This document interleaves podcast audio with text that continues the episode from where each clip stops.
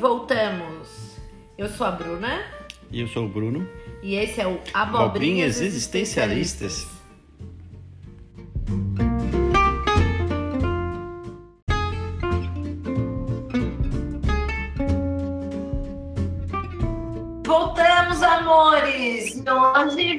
para falar de um tema que eu e o Brunão a gente adora e trazendo um convidado para agregar mais conhecimentos no nosso mundo. Que tema é esse? Guerra, meus amigos. Guerra. Guerra no cinema e na TV.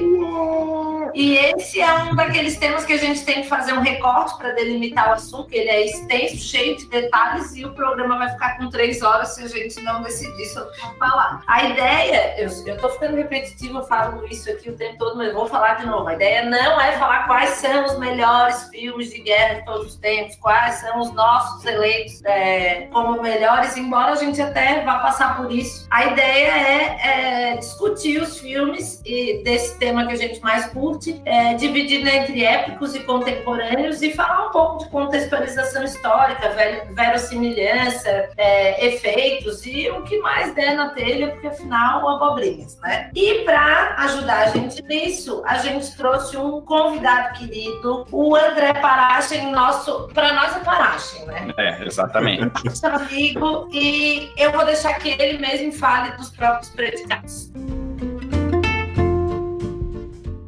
Oh, e aí, pessoal, tudo bem? Então, um grande, um grande prazer estar aqui, né? Ser convidado para participar do Abobrinhas.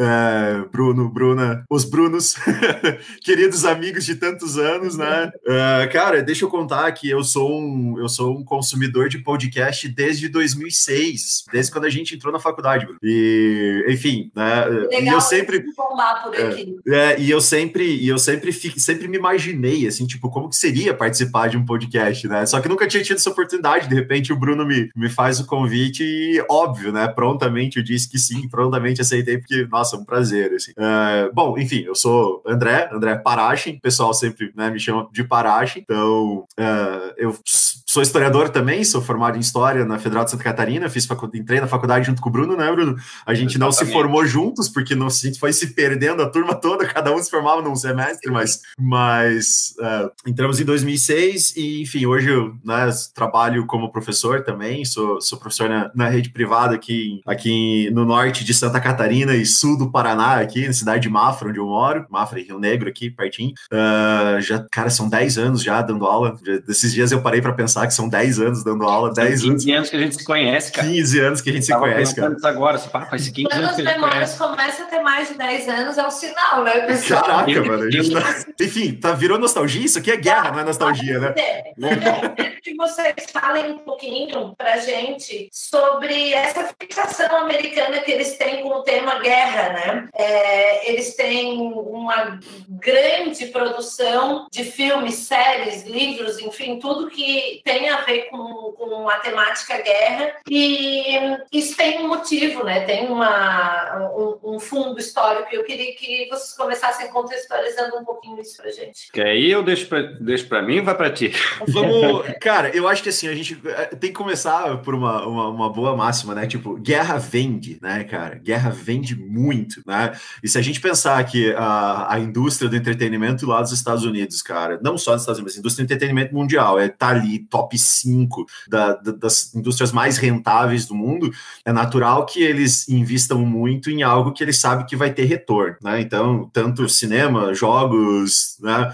eh, literatura, séries, tudo isso tem muita produção relacionada à guerra porque atrai. E, e, cara, e o ser humano, ele se atrai por violência, né?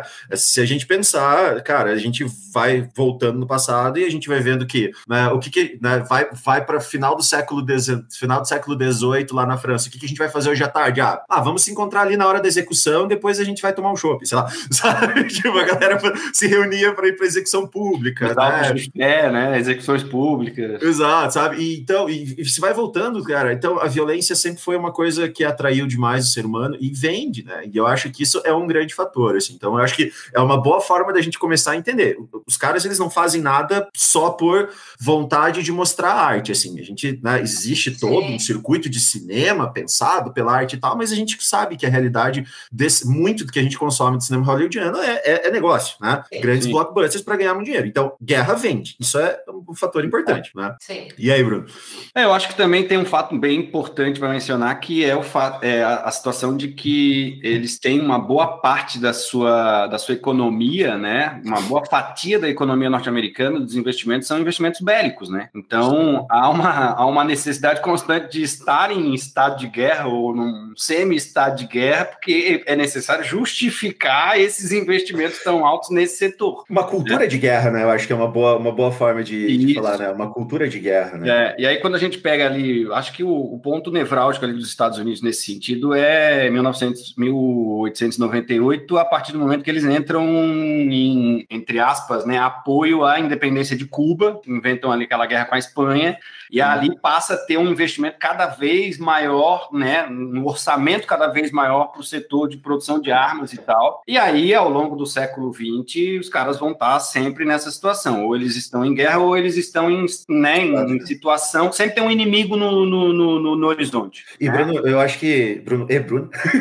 eu acho que a gente. É que, né, acabei historiador, mas a gente pode voltar um pouquinho mais na própria formação do Estado, né, cara? Na formação dos Estados Unidos. A, a criação dos Estados Unidos na América, a gênese, a- né, é a partir da guerra, assim. né? Ah, cara, todo o processo ali que vai da Guerra dos Sete Anos primeiro, depois, né, todo aquele, aquele, todos aqueles anos de conflito entre os colonos e a Inglaterra, e depois a própria Guerra de Independência, né? Uhum. E isso Depois faz Guerra parte Civil, né? a Guerra Depois, Civil- Eles não estão lutando contra alguém, estão lutando contra eles contra mesmos. eles né? mesmos, né? coisa- Não, de fato, o processo de anexação de vários territórios Uhum. que fazem parte dos Estados Unidos, sempre lembrando, né? Os Estados Unidos começaram com uma faixa de terra ali na costa leste, 13 colônias, que hoje, ah, tipo, os, eram os 13 primeiros estados, hoje os Estados Unidos têm 50 estados, então Isso. tudo isso foi sendo anexado depois, e boa parte dessas anexações na guerra. A cultura norte-americana da defesa da propriedade privada, defesa das suas liberdades individuais, até o que justifica, o, é o que muita gente usa para justificar a ideia né, do porte de armas e da posse de armas como uma maneira de, de defender os seus interesses, sua propriedade, sua liberdade. Isso foi importante para eles pela formação das milícias, né, para defender as suas propriedades e defender o seu território contra os ingleses, uma vez que a guerra começou.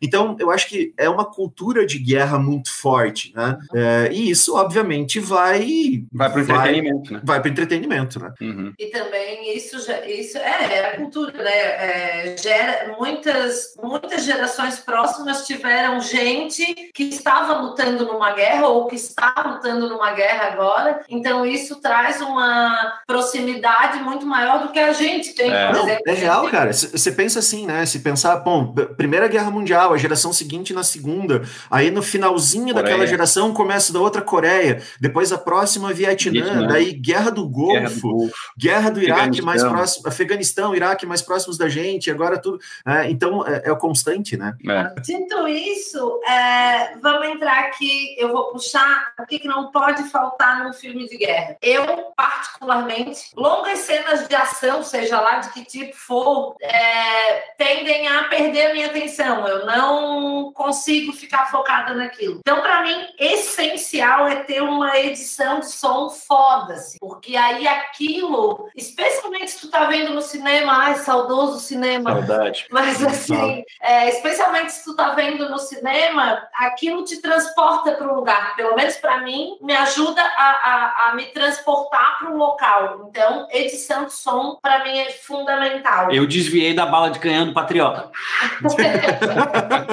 Imagina se fosse 3D, né? Eu agarrava aqui.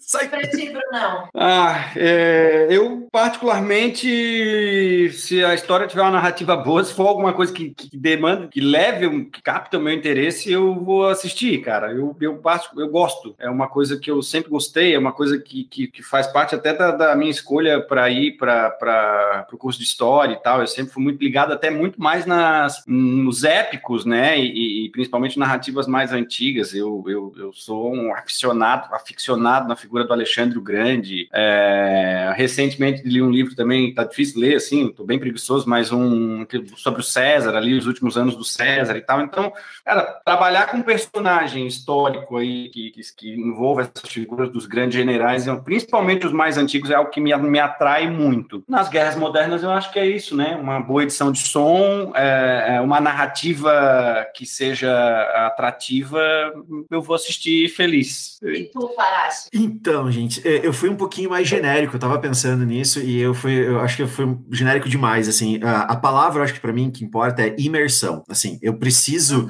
eu preciso, uh, o filme, para eu, tipo, lembrar dele, assim, como um grande clássico, como algo, assim, inesquecível para mim, eu preciso que ele me faça querer estar dentro do filme e me sinta dentro do filme, assim, a gente vai, né, a gente vai falar sobre alguns desses filmes aí, eu não vou falar já, né, para não dar, dar spoiler, mas, cara, assim, ó, quando eu me sinto parte do filme, é, é, o, é, o, que não, é o que não pode faltar para ser um grande filme. Poxa, isso é genérico. Não, mas assim, e só que daí entra em tudo que vocês falaram, tipo, não existe imersão se o som não te não, não, não te pega, não existe imersão se o roteiro for ruim, né? não existe imersão se não houver algo que faça você ter empatia pelo personagem, assim, sabe? Então, de todos os filmes que a gente vai falar aqui, talvez até alguns outros assim, sempre tem alguma coisa, algo que te faz estar dentro do filme. Você deixa de ser só um mero espectador uh, e você vira parte do filme. Então, eu acho que o mais importante para um filme de guerra ser muito bom é a questão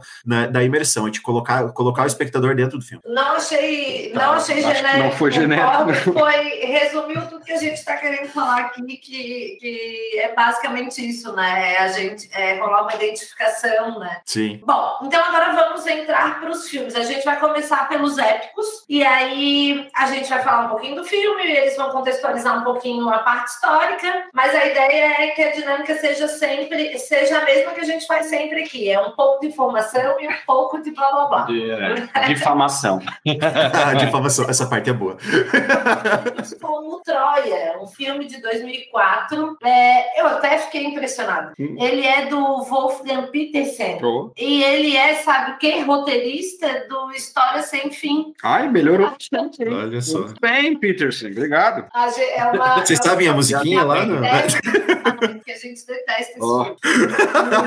Mas ele é, ele é dado a grandes produções, assim, ele fez Troia, daí fez Poseidon, daí fez é, Marinfúria. Pô, Marinfúria é bom, hein? E ele fez aquele filme, pode introduzir. Esse, é, eu não das sei, Bolt. Da Bolt, das Bolt, né, que é um filme de guerra voltado para a Segunda Guerra, alemão, né, produção alemã, ele é alemão, e que foi o que conduziu ele para Hollywood, assim, tipo, depois ele logo em seguida ele é convidado a, a, a dirigir o, o, História Sem Fim, né? E é que ele entra nesse mercado norte-americano. A gente já falou sobre ele. É, né, mas o interessante desse, dessa produção é que ele, bom, o cara é alemão, mas ele e aí ele conta a história na visão, visão dos alemã. alemães. Então, para a gente não viu ainda, mas queremos ver em breve, porque segundo a crítica que a gente leu, parece que não é que desconstrói a história, mas mostra o outro lado. É uma versão porque, assim, diferente. Não, né? era, não era todo mundo que estava lutando pelo lado deles que era totalmente insano, enfim, mostra as outras, as, os outros vieses de pensamento uhum. que tinha. Não, e, e é importante sempre mencionar o fato de que o soldado, né, em geral, ele não tem a possibilidade de negociar com o superior. A Sim. ordem é dada e a ordem tem que ser cumprida. Mas numa situação de guerra, geralmente envolve né, quem descumpre ordem vai para a corte marcial, e corte marcial em situação de guerra geralmente é fuzilamento. É, né? e, e, e, outra coisa, né, cara? Assim,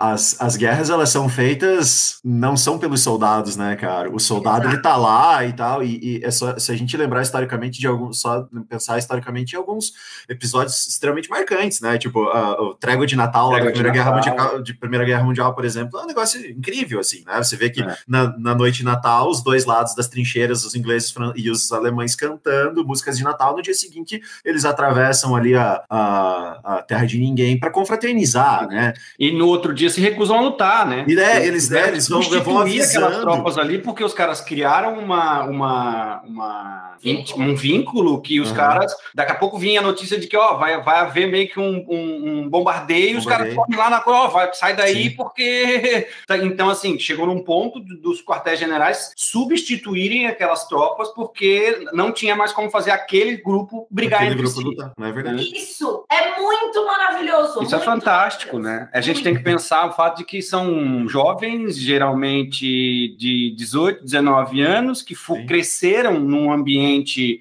que foram conduzidos a um nacionalismo exacerbado, principalmente em relação a franceses e alemães, né? Sim. Os caras faziam é, discurso pró-guerra contra os alemães em, em- em missas na França, né? E coisas parecidas na Alemanha. Então, é uma geração que cresceu conduzida a se odiar. E são é gente da mesma idade, a gente que tem os mesmos sonhos, a gente que tem a mesma expectativa de, né, de, de, de vida, enfim, que no final, depois de dois, três, quatro anos de guerra, não sabe nem por que estão se matando. Não sabe que estão se É. matando. E o cara que que conduziu o país à guerra está atrás de uma mesa, né? Enfim, é... Co- Aproveitando o Natal com a família.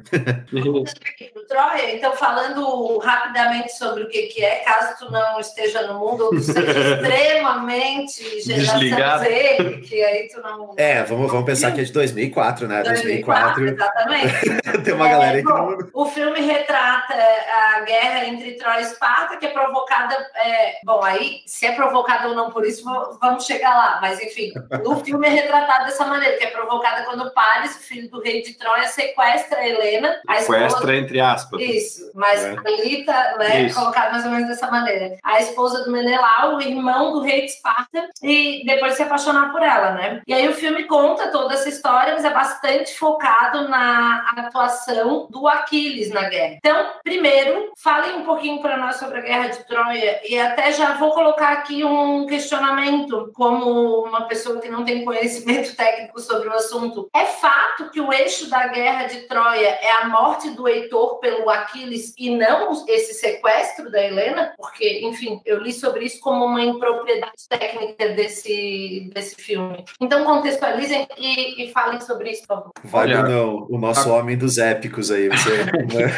Aí, Então tá, então vou te deixar as modernas mais pra ti. Então, beleza. É, bom, o filme Troia é baseado num poema épico que se atribui à figura do, do meu Deus, Homero, né? Que, que teriam dois poemas épicos que, que, que, que, são as principais fontes que a gente tem, fontes históricas, sobre como os gregos viviam lá no período de formação da, das cidades e estados gregos, né? Então, a guerra contra a Troia, nós temos ainda uma, uma, um domínio, vamos dizer assim, hegemônico de Micenas, que é bem da parte inicial da, da, da Grécia Antiga. Enfim, é, até onde eu sei, e onde eu me lembro, é, a- o que de- deflagra a guerra de fato é a, eu, vou, eu vou chamar de fuga de Helena, que seria né, considerada a mulher mais bonita do, do, do- daquele mundo conhecido ali, que foge com Paris para Troia. E isso serve de motivo para o Menelau, para desculpa, para o Agamenon, irmão do Menelau, que era rei de Esparta e o caso corno aí da história, e de conduzir uma guerra contra a Troia que teria acontecido por contas de, que- de questão econômica, domínio da navegação e do comércio no Mediterrâneo, onde Troia tinha toda uma, uma fazia uma concorrência, vamos dizer assim, com as cidades gregas. O- as, as pesquisas arqueológicas e, e a localização de Troia é mais ali na, na, na Ásia Menor, ali próximo ao Mar Negro, né? Não, não Isso, chega, já acho que bem no. Né? Aham, é onde seria a Turquia hoje, né? Isso. E, e Troia era uma cidade bastante rica, né? Tanto que Uhum. até no filme ela é descrita como uma cidade que não tinha condições de ser invadida, né? Ela tinha, Isso. ela, ela lembra muito, não sei se você quando assistiu Troia, se você pensou em Minas Tirith lá no, no Senhor dos Anéis, sabe? Tipo, aquela super muralhas, muralha né? na frente e atrás, é, e atrás o, o relevo montanhoso e tal, Uhum. né? Então, tipo, praticamente uma cidade né, é, tá certo? E, e a gente tem aí é, é, é, pesquisas arqueológicas que narram que tem, terão nove, nove muralhas, né? Então era um sistema de fato intransponível. Tanto é que o filme tem uma impropriedade, porque o filme passa-se em duas horas o que aconteceu em dez anos. Sim. Né? São dez anos tentando invadir a cidade sem sucesso. Nesse processo Não dá ocorre- para chamar isso de impropriedade. Ocorre. O filme não podia. Ah, claro, claro. Não, mas há, há Eu, contextualizar. Sim. Há como contextualizar. E Mas não foi que feito.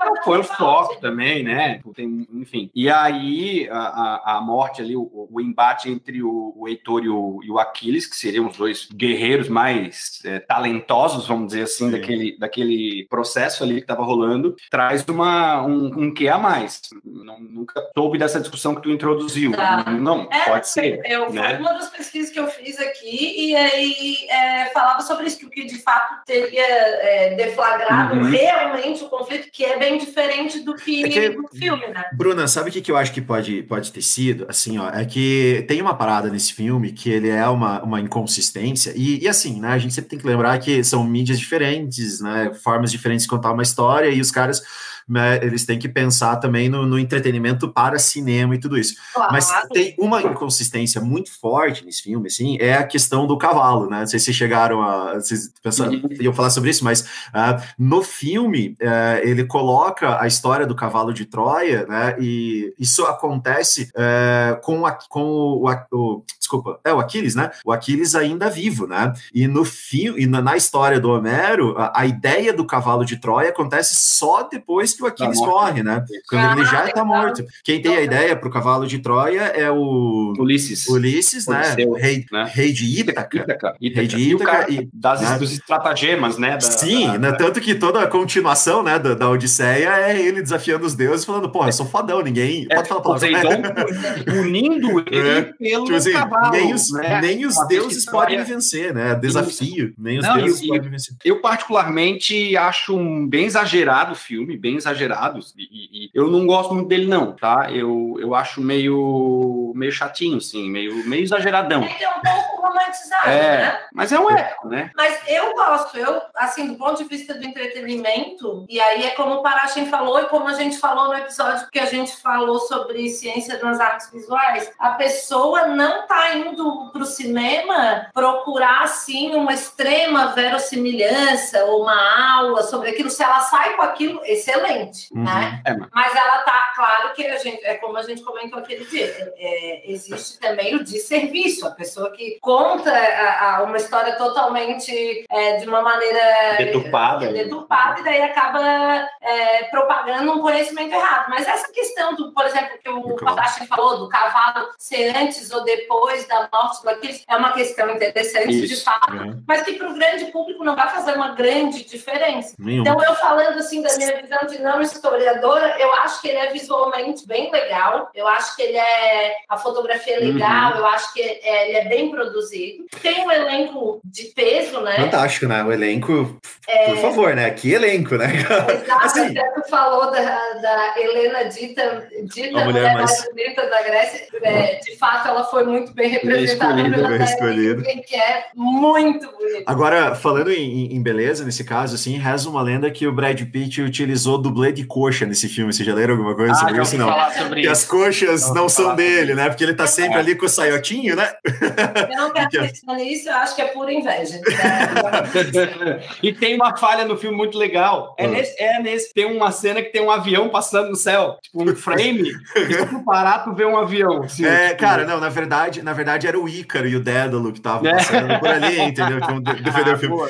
Cara, é assim, ó, eu, eu acho Troy um excelente filme pra você parar, tipo, num sábado à tarde, comer uma pipoquinha e tal, assim. E ele tem umas paradas, assim, quando você falou, Bruna, da imersão, você falou do som, né, e eu falei da imersão, cara, pra mim, Troia tem uma das melhores cenas é, de batalha de todos os tempos no cinema, mas não é uma grande cena, época de exército contra exército, mas é o duelo do Aquiles e do Heitor. Ah.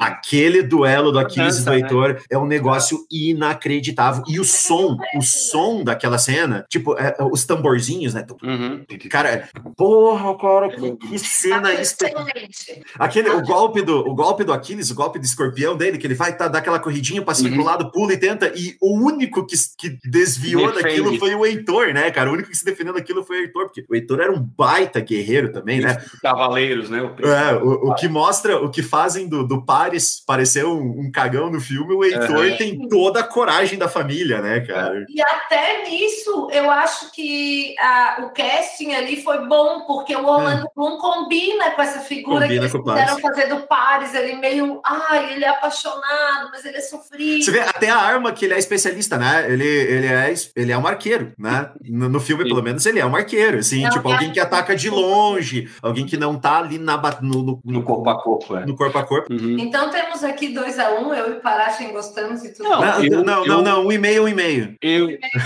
Um É, e-mail, um e-mail. eu, eu não gosto do filme, dos épicos, assim, não é o meu preferido e tal, mas é um bom filme, tipo, respeita a história mais ou menos, assim, né, tem algumas incoerências, mas é aquela coisa, para Eu tornar um filme, tu tem que, né, tornar a coisa mais atrativa Sim. por uma narrativa de duas horas, duas Eu horas. acho que o grande, eu acho que o grande mérito desse filme é o casting dele, cara. Todos os atores são muito bem escolhidos. Você vai desde o Agamenon, o ator, ele é bom, o Menelau, ele é bom. Cara, aí você vai, cara, o Heitor, o, né? Cara, todos Ulisses. os atores, o Ulisses, cara, né? É o Ned Stark, né? É o- o Xambé que faz o Ulisses, cara. Grandão, Jax. Cara, tipo, ele é muito, muito bem feito. Cara, o pai do, do Paris e do Heitor, que eu não lembro o nome, Pri- Príamo. Príamo, o rei Príamo, que é o Peter O'Toole, né? É. Porra, cara, que o, o elenco é fantástico. De peso, é um elenco de peso. É uma produção caríssima. Não, é, tem que respeitar nesse caso, cara.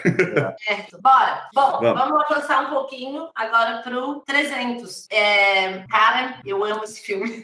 Ai, e como não amar?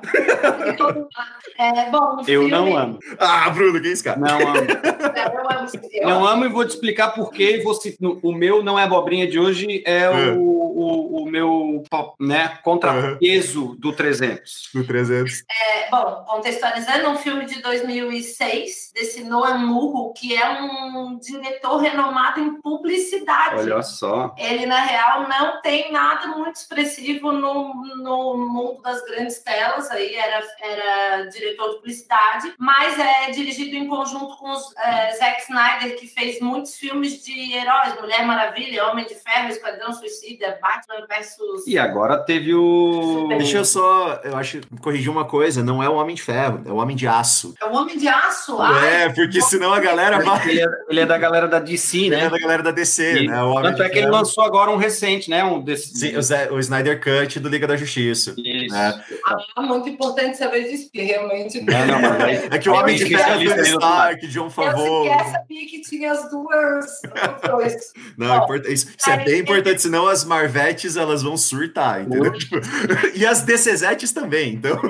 E, e- e com razão, né? Porque quando fala de uma coisa que a gente não gosta e fala errado, quer dizer, uma Isso. coisa que a gente ama e fala Ah, errado, sim, Aí- isso dá muita irritação. Aí é de serviço, é.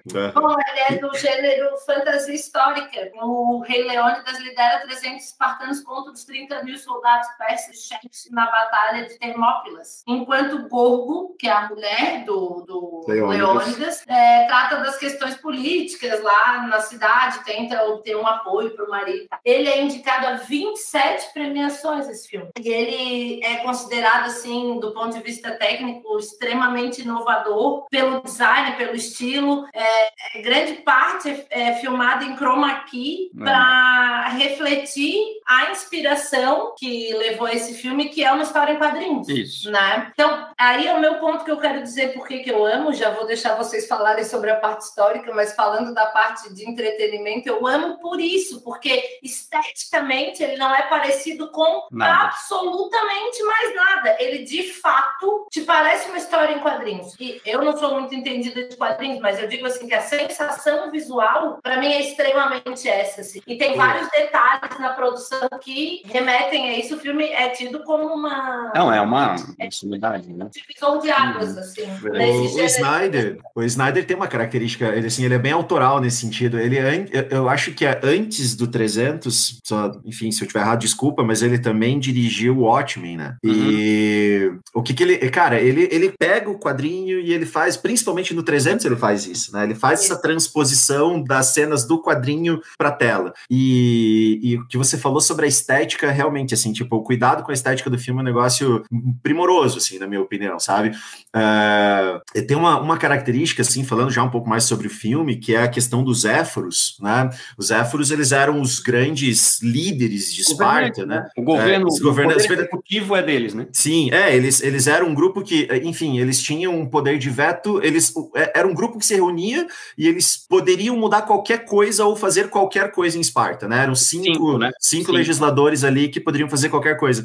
E, e quando ele faz, primeira coisa, né? Os Éforos, eles estão no alto da montanha, que é um lugar inalcançável. Né? Então, assim, só um grande herói, só alguém com respeito muito grande teria condições de chegar aos Éforos. E aí ele faz isso, né? Imageticamente fazendo, mostrando como eles no alto de uma montanha, onde o Leônidas tem que, mesmo sendo rei, né? Ele tem que escalar e quase morre, porque ele sol, quase solta e tal. Então, o lugar dos Éforos como algo inalcançável, assim. E depois, quando ele chega lá, ele vê os Éforos, os Éforos, eles estão todos, assim, tipo, é, eles são, eles estão deteriorados, assim, a pele total, eles estão, na falta de palavra melhor, assim, né, é, enfim, eles ah, desculpa, me ajude, é, gente. É, é, eu esqueci a palavra que eu quero dizer, mas eles. Configuração humana, né? Uma, é. é, uma... é como se eles, são podres, entendeu? Eles estão apodrecendo. Apodrecidos, é. Isso, e aí, esse, esse apod... assim, né? É. Quase Não espectro, porque o espectro dá a ideia de, de não é, físico. Não, né? É, mas eu acho que é apodrecimento, assim, porque uhum. que acontece, né? Os éforos eram normais, eram homens com mais de 60 anos, enfim, né? Mas eram pessoas normais. No filme, eles são retratados como seres bizarros, como criaturas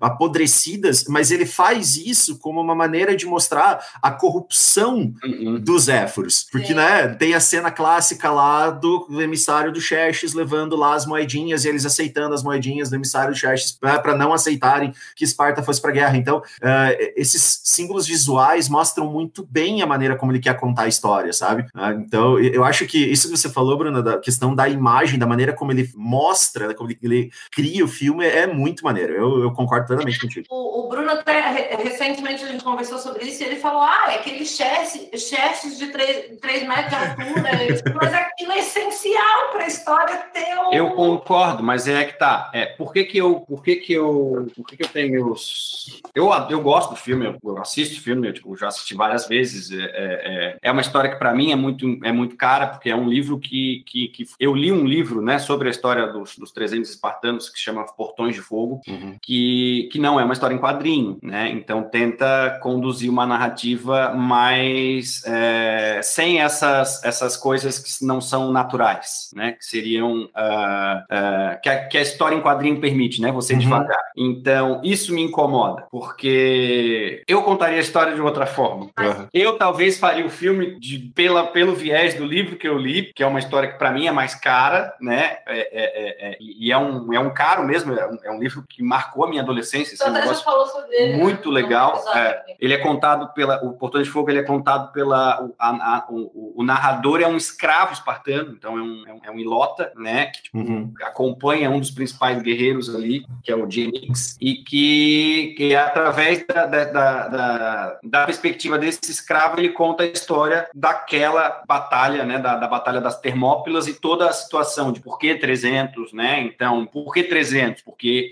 o Leônidas pediu autorização para entrar em guerra contra os persas e o Conselho dos Éforos não autorizou inicialmente por uma questão de época, né? Esparta, época não, que... Esparta não guerreia na Carneia. Isso, que é uma homenagem aos deuses e tal. E aí ele resolve levar 300, por que 300? Porque 300, ele é rei, ele é um é dos pessoal, reis né? de Esparta. Então, qualquer passeio que ele vai dar, ele tem a prerrogativa de levar 300 guardas, 300 Guardas. soldados junto com ele, a guarda pessoal dele. Eram os 300 aí, melhores guerreiros, mas esse ele seleciona a dedo. ele seleciona a dedo, ele pega os melhores, todos pais já, todos com filho homem. Sim, todos com Porque filho. A, a, a, a, linhagem estaria garantida daqueles guerreiros, né? Uhum. E, enfim. Tá. É, aí, eu, eu, da minha perspectiva, o filme, por ser baseado na história em quadrinhos, e foi muito bem é, retratado do ponto de vista dos quadrinhos, ele foge da parte da verossimilhança que, para mim, é mais importante nessa história. Nessa história. Nessa história história. Então, Então um Xerxes de. Sim, exato. Um chefe de 3 metros de altura, não, Leônidas, ajoelhe-se com uma avó cultural, cheio de Não é-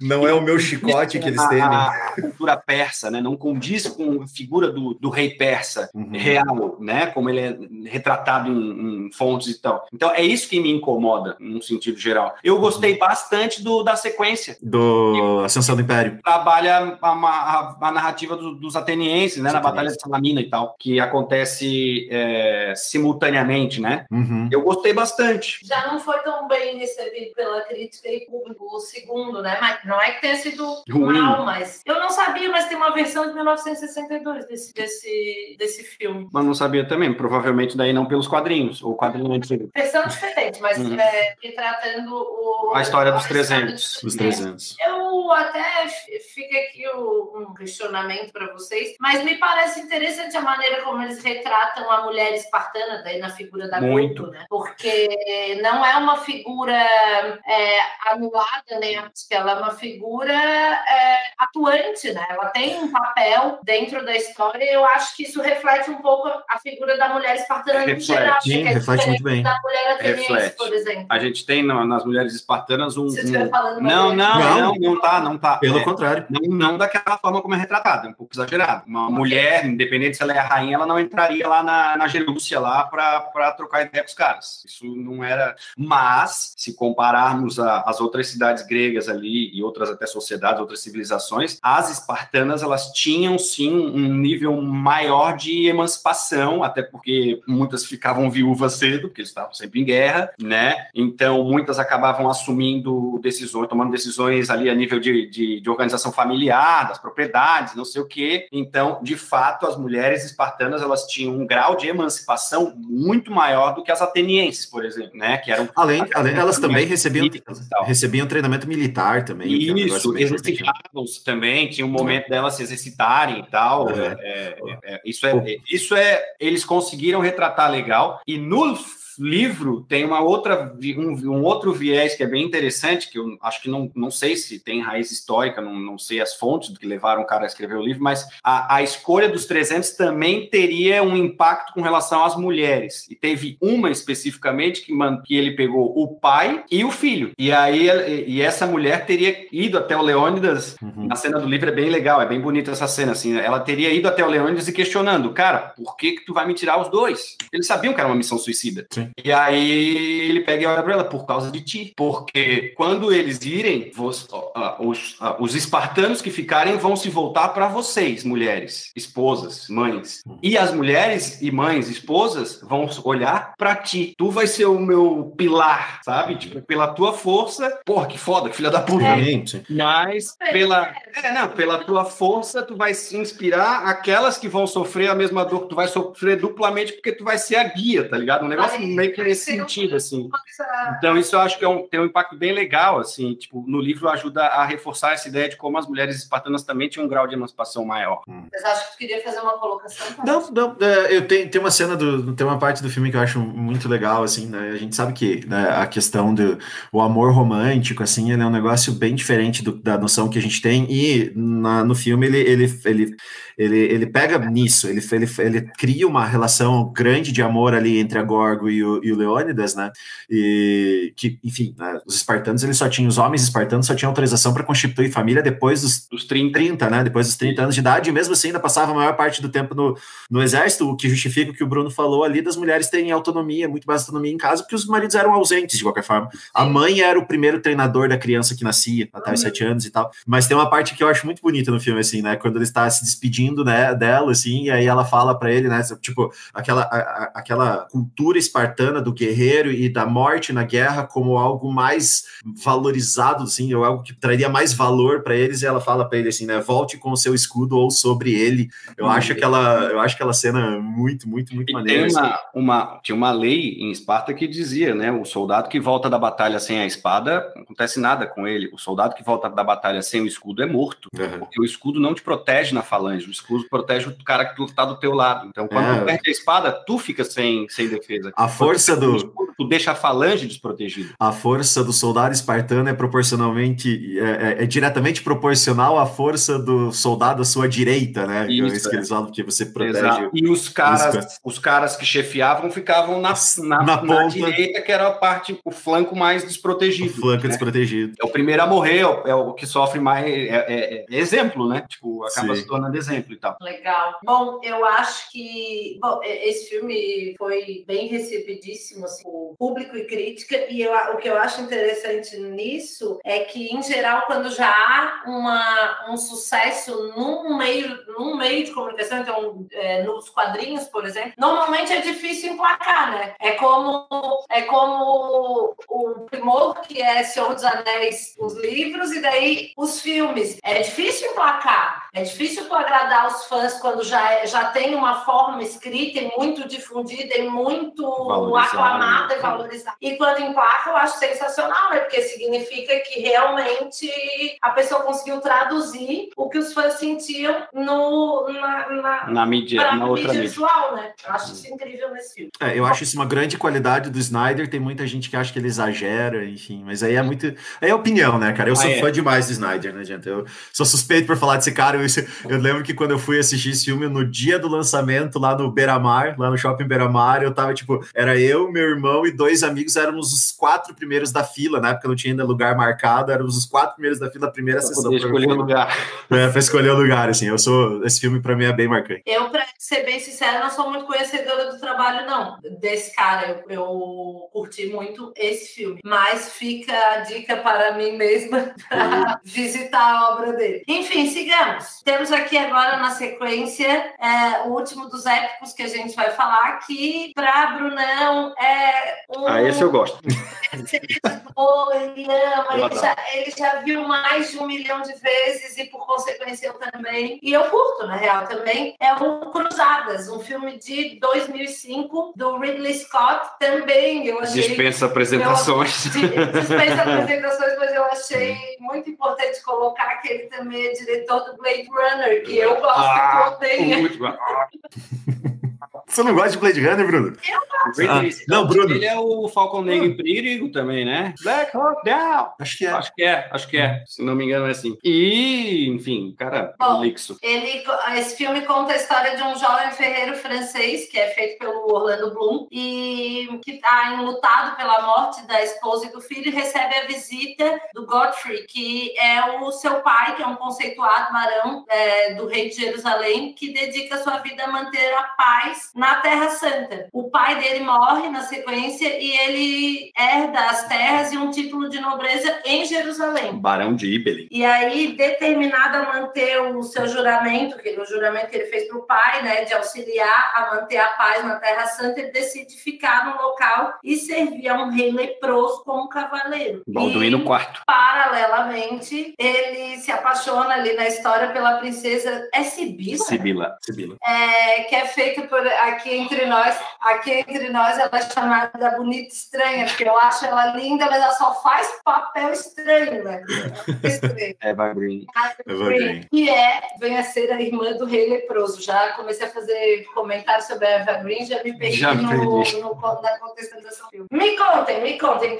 Vou começar com o Brunão, porque é o amor É. dele esse filme. Cara, eu adoro esse filme, embora ele tenha bastante coisa que não condiz com a realidade histórica, por assim dizer, né? Mas eu adoro esse filme porque ele também pontua de maneira ah, não tão óbvia e específica algumas possibilidades que as cruzadas trouxeram, né? Bom, as cruzadas são guerras, né? Que, que vão ser guerras pri- principalmente religiosas, mas também tinham outros é, objetivos ali, comerciais, é, políticos, entre outros, mas principalmente é, religiosas. Ah, período ali do, do mais ou menos do século XI, XII, a gente tem uma superpopulação na Europa por conta da Revolução Agrícola e isso vai provocar uma, um aumento considerável na, nos conflitos. Então, os cristãos estavam literalmente se matando, né? Matando-se entre si naquele mundo feudal e um papa chamado Urbano II, então ele resolve é, conclamar os cristãos a parar, né, de lutar entre si para lutar contra o inimigo comum, contra os infiéis, os hereges muçulmanos islâmicos que estavam é, com a posse de Jerusalém, Jerusalém que é uma cidade sagrada para as três maiores religiões monoteístas do mundo, né? Sagrada para o cristianismo por causa do Santo Sepulcro, sagrada para os é, judeus por causa do Muro das Lamentações, porque né, foi uma cidade feita,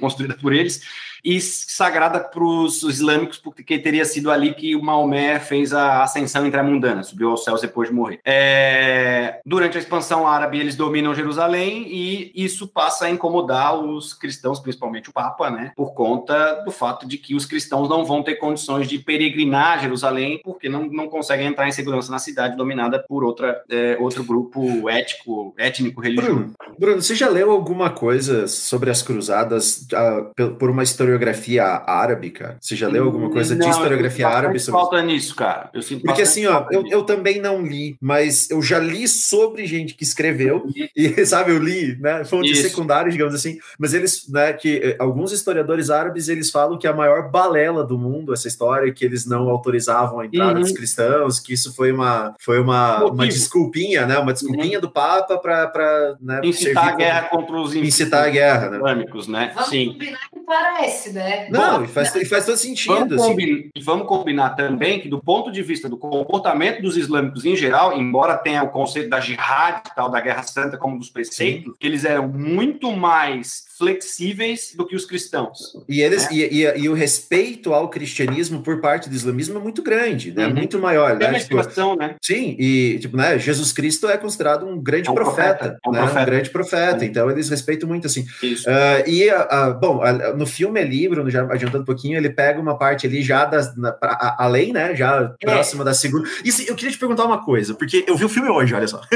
eu, eu vi ele quando lançou, fui no cinema, assisti e tal, e eu reassisti assisti ele hoje e confesso que gostei mais hoje do que quando vi a primeira vez. Uhum. Hoje eu achei o filme, quando eu vi a primeira vez, eu fiquei torci mais nariz, mas eu achei muito legal. Uh, só que teve uma coisa que eu não entendi. Uh, o filme ele traz uma ideia ali, Bruno, eu não sei se concorda, que ele seria ali uh, mais ou menos entre a segunda e a terceira cruzada, né? É. Ou durante a segunda. Eles, na primeira cruzada, eles conquistam, o, é, que, é, chamada de Cruzada dos Nobres, eles conquistam Jerusalém, criam o um reino de Jerusalém e dois, três condados, né? Condado de, de de, Trípoli, Edessa. Antioquia e Edessa. Uhum. E aí são formam-se os, os, reinos cristãos ali na região de Jerusalém, Sim. da Terra Santa. Na Segunda Cruzada eles perdem. Perdem. Aí né? entra é, os muçulmanos e é logo ali que eles então vão, eles vão perder Jerusalém nesse período. É, é que assim, na verdade, daí eu fui fazer uma Eu fui fazer uma pesquisazinha ali sobre a Segunda Cruzada e tal, porque cara, a gente como professor, a gente tem um negócio engraçado, assim, a gente fala sobre as cruzadas e tal, mas a gente nunca para para analisar todas Exato. elas, né? A gente pega assim, ó, a gente fala da primeira, fala da terceira, fala quarta. dos mendigos, é, sabe, uma ou outra, assim. E a segunda cruzada é uma que ninguém fala, porque, enfim, a segunda cruzada, pelo que eu tava lendo, ela nem chega em Jerusalém, ela é sobre ali o reino de Antioquia, né? Isso, e tal, isso, e tal. Isso. Só que uma coisa que eu fui olhar, cara, a segunda cruzada é ali, tipo, uns 40 anos, 40, 50 anos depois, e eu vi que o filme ele se passa em 1185, tipo, para mim as datas não bateram, assim, eu não sei não, se tô sendo não. muito chato, mas sabe o que, que eu tive a impressão, cara? Eu acho que eu tive a impressão assim, ó, que eles queriam fazer um gancho ali da, do, na relação de tempo para pegar aquela cena final, pode dar spoiler? Pode, não pode na história, mas para pegar aquela cena final do, do Balian encontrando o Ricardo, coração de leão, assim, sabe? Isso, Porque assim, ó, isso, a terceira cruzada, é, a terceira cruzada é 1189, é bem próximo de quando uhum. a história está sendo contada, mas isso, isso, o Saladino já tinha reconquistado há muito tempo é, Jerusalém, sabe? então tem uma foi uma ideia de condensar personagens. Uhum. Isso, é, é, eu acho que sim, é o que explica, né? Isso, contextualizar Sabe, isso. Eu, é. Particularmente, um dos motivos que eu gosto muito desse filme, que eu já falei aqui no, no uhum. outro episódio, que tem o Saladino. O Saladino é um dos meus é demais.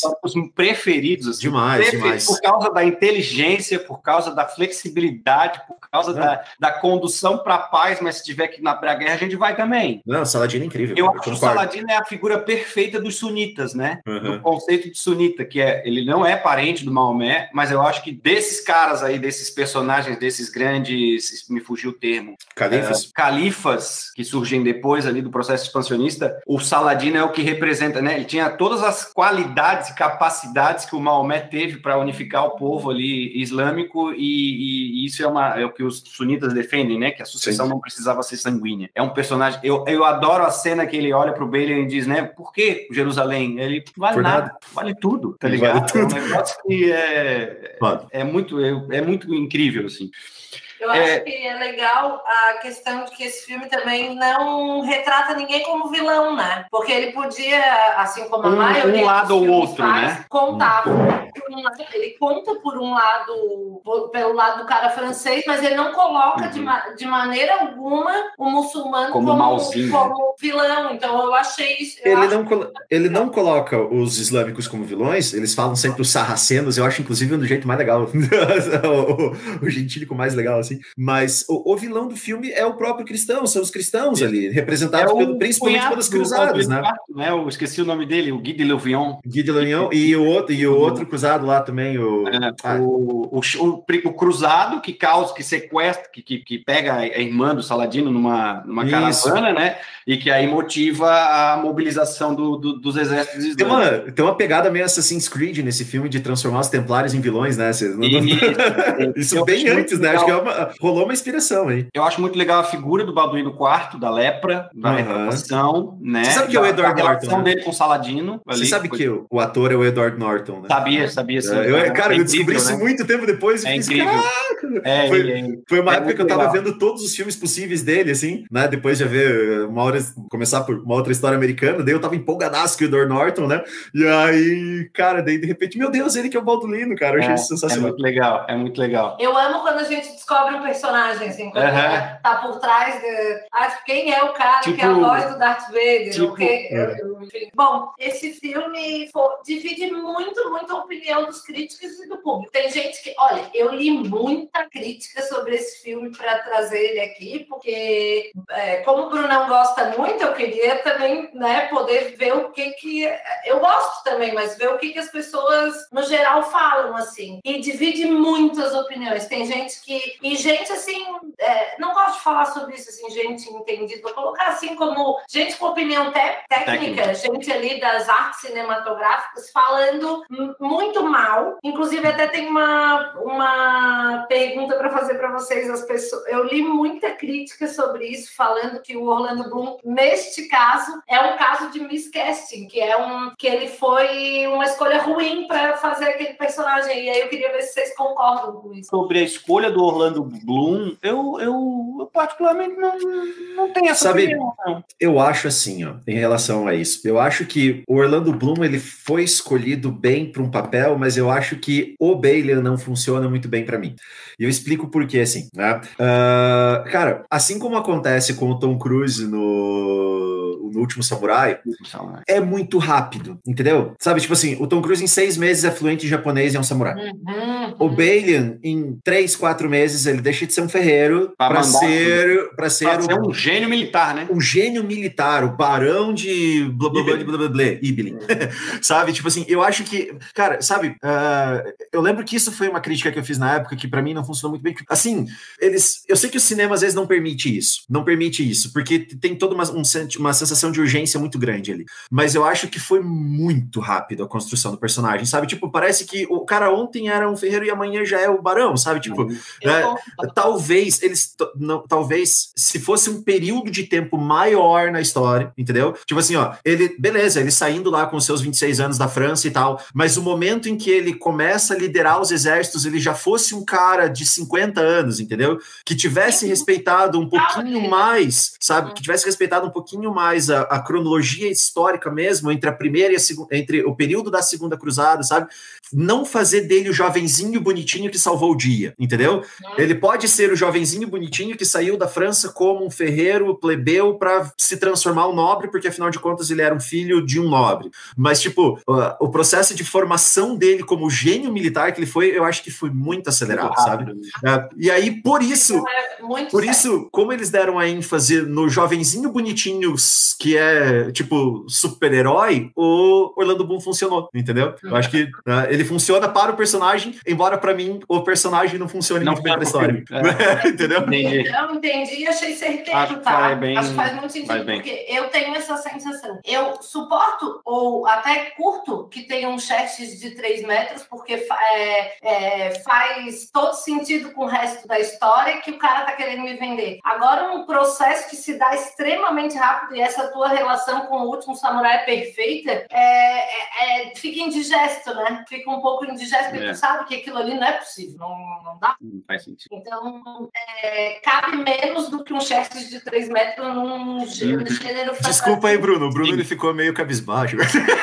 Não, eu, eu particularmente eu, eu, eu concordo com, com, com a tua fala, principalmente porque eu acho que o que me faz gostar desse filme não é o Balian, Uhum. é a, a- a fotografia, Nossa, isso é- isso é a- incrível, os personagens históricos que são bem retratados de maneira até bem respeitosa e quase que fiel, né? Embora nem tudo ali seja de fato né, histórico, real. É, isso, aí, aí a gente volta lá no- na tua primeira fala no, de me Da imersão. transportar pra lá. Porra, Uhum. eu tava na Idade Média, tá ligado? Sim. Pô, Não, isso eu concordo me- plenamente, cara. E eu recentemente eu voltei a jogar videogame e eu tô, tipo, apaixonado pela série do Assassin's Creed. Tipo, Hum. eu tô jogando, eu peguei comprei todos eles, tô jogando tudo em sequência, assim. E o primeiro, ele se passa nas cruzadas exatamente entre a segunda e a terceira cruzada. Tanto que no final do jogo, um dos personagens se encontra é o Ricardo Coração de Leão, assim. E, cara, você passear por Damasco, Acre, Jerusalém no jogo, e você vê o que o Ridley Scott fez ao né, e a equipe de produção de arte ali fizeram ao construir Jerusalém, realmente, cara, ele te transporta de um jeito muito bacana. É, ele misturou bem o CGI com cenas reais, então fica bem, bem digesto, né? Bem legal. flui bem. Sigamos agora. É, vamos entrar nos contemporâneos. Gente, esse que a gente vai falar agora é como eu É falei, que a gente, viagem. discutia, a gente discutia sobre ele antes de começar a gravar. E ele é um clássico, eu acho que ele é o filme de guerra mais clássico. E ele é o Apocalipse Now. A gente estava discutindo, era justamente isso. Que dava, esse filme tem tanta coisa para falar que dava para fazer um só sobre ele, mas a gente vai poupar vocês. Vamos falar Não muito, na verdade. é, vamos poupar só um pouco. é, segue comigo mais meia hora. Bom, um filme de 1979 do Coppola. É, é, a primeira curiosidade que eu já acho legal sobre esse filme é que, bom, ele fez 40 anos em 2019 agora, e o Coppola era uma ideia que era o seguinte: ele queria falar sobre a guerra do Vietnã quando ninguém, absolutamente ninguém, queria falar sobre a guerra do Vietnã. A guerra tinha recém acabado. Tá grava ainda, né? Então as pessoas estavam todas com as suas feridas abertas, os seus mortos recém-enterrados e enterrados, leia-se, né? E ninguém queria falar sobre esse assunto e ele queria falar. Então ninguém queria financiar o, o, o filme dele e ele botou tudo que ele tinha nesse filme. E, e, bom, depois ele recuperou, porque o negócio deu assim, desculpa, é, deu assim, não sei quantas vezes a bilheteria rendeu o que ele gastou. assim. Bom, é, como é um filme mais antigo, também vou contextualizar aqui. É, durante a Guerra do Vietnã, o, o Martin Sheen é o Capitão Willard e ele recebe a missão de encontrar e matar o General Kurtz, que era o Marlon Brando, é, que segundo o exército enlouqueceu e mudou de lado na guerra, né? Ah, vocês querem falar um pouquinho sobre Guerra do Vietnã? Cara, só contextualizar rapidamente, eu acho, né? A guerra do Vietnã. Pode falar Eu posso, na verdade, eu acho. Eu, eu- quando a gente começou a falar lá atrás sobre a relação dos Estados Unidos com a guerra, eu tava esperando essa parte, cara. Porque Vietnã é um negócio muito louco. Porque foi o primeiro momento, primeiro momento da história recente ali, que a guerra não foi unanimidade para os Estados Unidos. Foi a Uhum. primeira vez, cara, se você vê, comparar com a Primeira Guerra Mundial, com a Segunda Guerra Mundial, com a Guerra da Coreia, é a primeira vez que existe uma contestação popular em relação à legitimidade da participação dos Estados Unidos na guerra. Naquela guerra. E tem uma parte, e tem uma parte do filme, quando ele tá jantando lá com aquela família francesa e tal, que a família, né, que o cara lá fala assim, tipo, vocês estão lutando numa guerra que não tem sentido, que não tem para onde ir. Vocês, tipo, e, e isso é uma parada que o Vietnã trouxe que quem falava muito sobre isso. Tipo, por quê? Né, o, qual é o motivo deles estarem lá des- desperdiçando a vida de tantos jovens, tantos recursos para entrar numa guerra que eles estavam, tipo, desde sempre tentando mostrar para uma opinião pública que eles estavam vencendo, embora eles não soubessem que não estavam É. vencendo, certo? E, e- e recebendo porrada de todos os lados, cara. Meu Deus, de tudo quanto é lado, cara. E assim, ó, e eu acho a Guerra do Vietnã muito louca nesse sentido, porque a gente falou no começo, né? A gente falou agora no começo do, do programa agora sobre a questão da valorização do soldado, a valorização do veterano nos Estados Unidos. Mas se você pegar o, o veterano do Vietnã, ele não é o cara valorizado. Uhum. Ele não é, ele é o cara esquecido, ele é o cara deixado de lado. E a gente vê isso. E, deixa, e a gente vê isso em várias obras, né? Eu nasci Tenente no 4 Dan. de julho. O Tenente Dan, Bruno, na hora que eu vi, eu, eu pensei nisso, cara, o Tenente Doug, né? E, e, e, e, tem, e existe toda uma, uma, uma tentativa de, de resgatar a imagem dos veteranos de guerra dos Estados Unidos, só que a imagem do veterano do Vietnã é muito difícil de conseguir fazer. É, é um incidente, para colocar assim, reduzir a um incidente, que Sim. eles querem esquecer, porque foi Sim. uma vergonheira, né? Não, eu, eu lembro quando eu estava fazendo meu, meu TCC, o meu TCC eu trabalhei com jogos de Segunda Guerra, né? E eu não ia pegar numa parte muito complicada da história, que é trabalhar com a memória, né? Eu até quando comecei a pensar em falar sobre os jogos de Segunda Guerra, eu pensei em tentar mostrar os jogos para veteranos aqui do Brasil mesmo, ver o que, que eles falariam sobre aquilo. Já mas daí. Tá, já vai estar tá convidado para falar de um, de um, episódio sobre jogos. Beleza, vamos lá. E, aceito já de cara. Mas eu lembro que eu não queria envolver memória, porque, cara, memória é um negócio complicadíssimo, né, Bruno? Cara, a, gente... a relação de história e memória é foda. Mas a minha orientadora, grande professora Joana Maria Pedro, ela, ela chegou numa, faltando tipo umas duas semanas para entregar, ela falou assim: André, você tem que colocar memória. Pá, me deu uma, uma pilha de livro e vai lá, estude, vai lá, legoff e tal, porque tem que falar sobre a relação da memória. E aí eu fui atrás da relação da memória e do resgate da memória dos soldados uh, da Segunda Guerra Mundial e como eles são valorizados, extremamente valorizados. Você não vê um soldado da Segunda Guerra Mundial sendo contestado sobre nenhuma que seja a ação dele, ao mesmo tempo como existe uma, tipo, uma bestialização, como o Bruno falou, do veterano do Vietnã, porque foi, era, era ao vivo quase para eles. Não foi ao vivo, mas eles estavam o tempo todo ali sendo né, bombardeados com as informações do que estava acontecendo no Vietnã e, e vendo todos os horrores que estavam sendo feitos. E ainda sobre o filme, vocês querem falar uma coisa sobre isso, sobre essa parte? Eu queria, não, uma, eu, acho, eu acho curioso, embora eu tenha dito, e, e é, é, incontestável o que tu está falando, e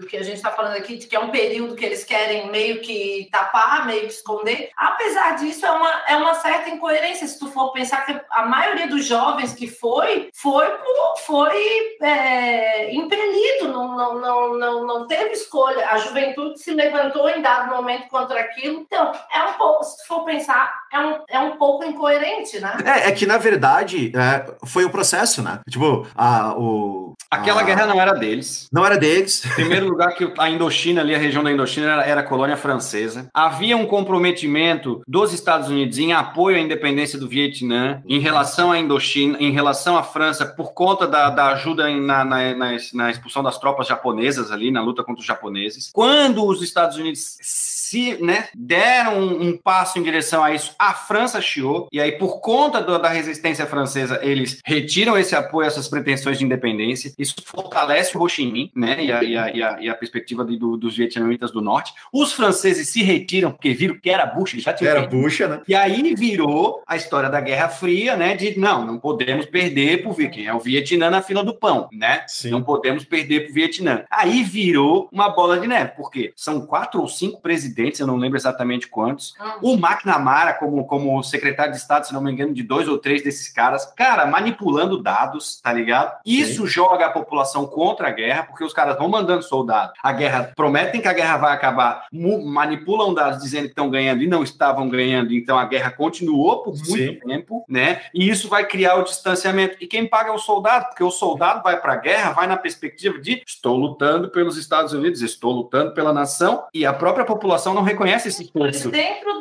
Também, porque na, na, houve um momento isso, já, isso, não isso. É, assim, ó, no início. É estranho, me, assim, me soa estranho, me faz sentido uhum. para mim essa questão de a população era uma guerra, toda essa questão que tu falou, que era uma guerra que não era deles, era uma guerra cruel, foi é, perdida, uhum. meio assim muito despropositada, mas é, então é isso. Se tu tem um olhar ruim para dar, dá para executivo, dá para o cara Isso. das Forças Armadas.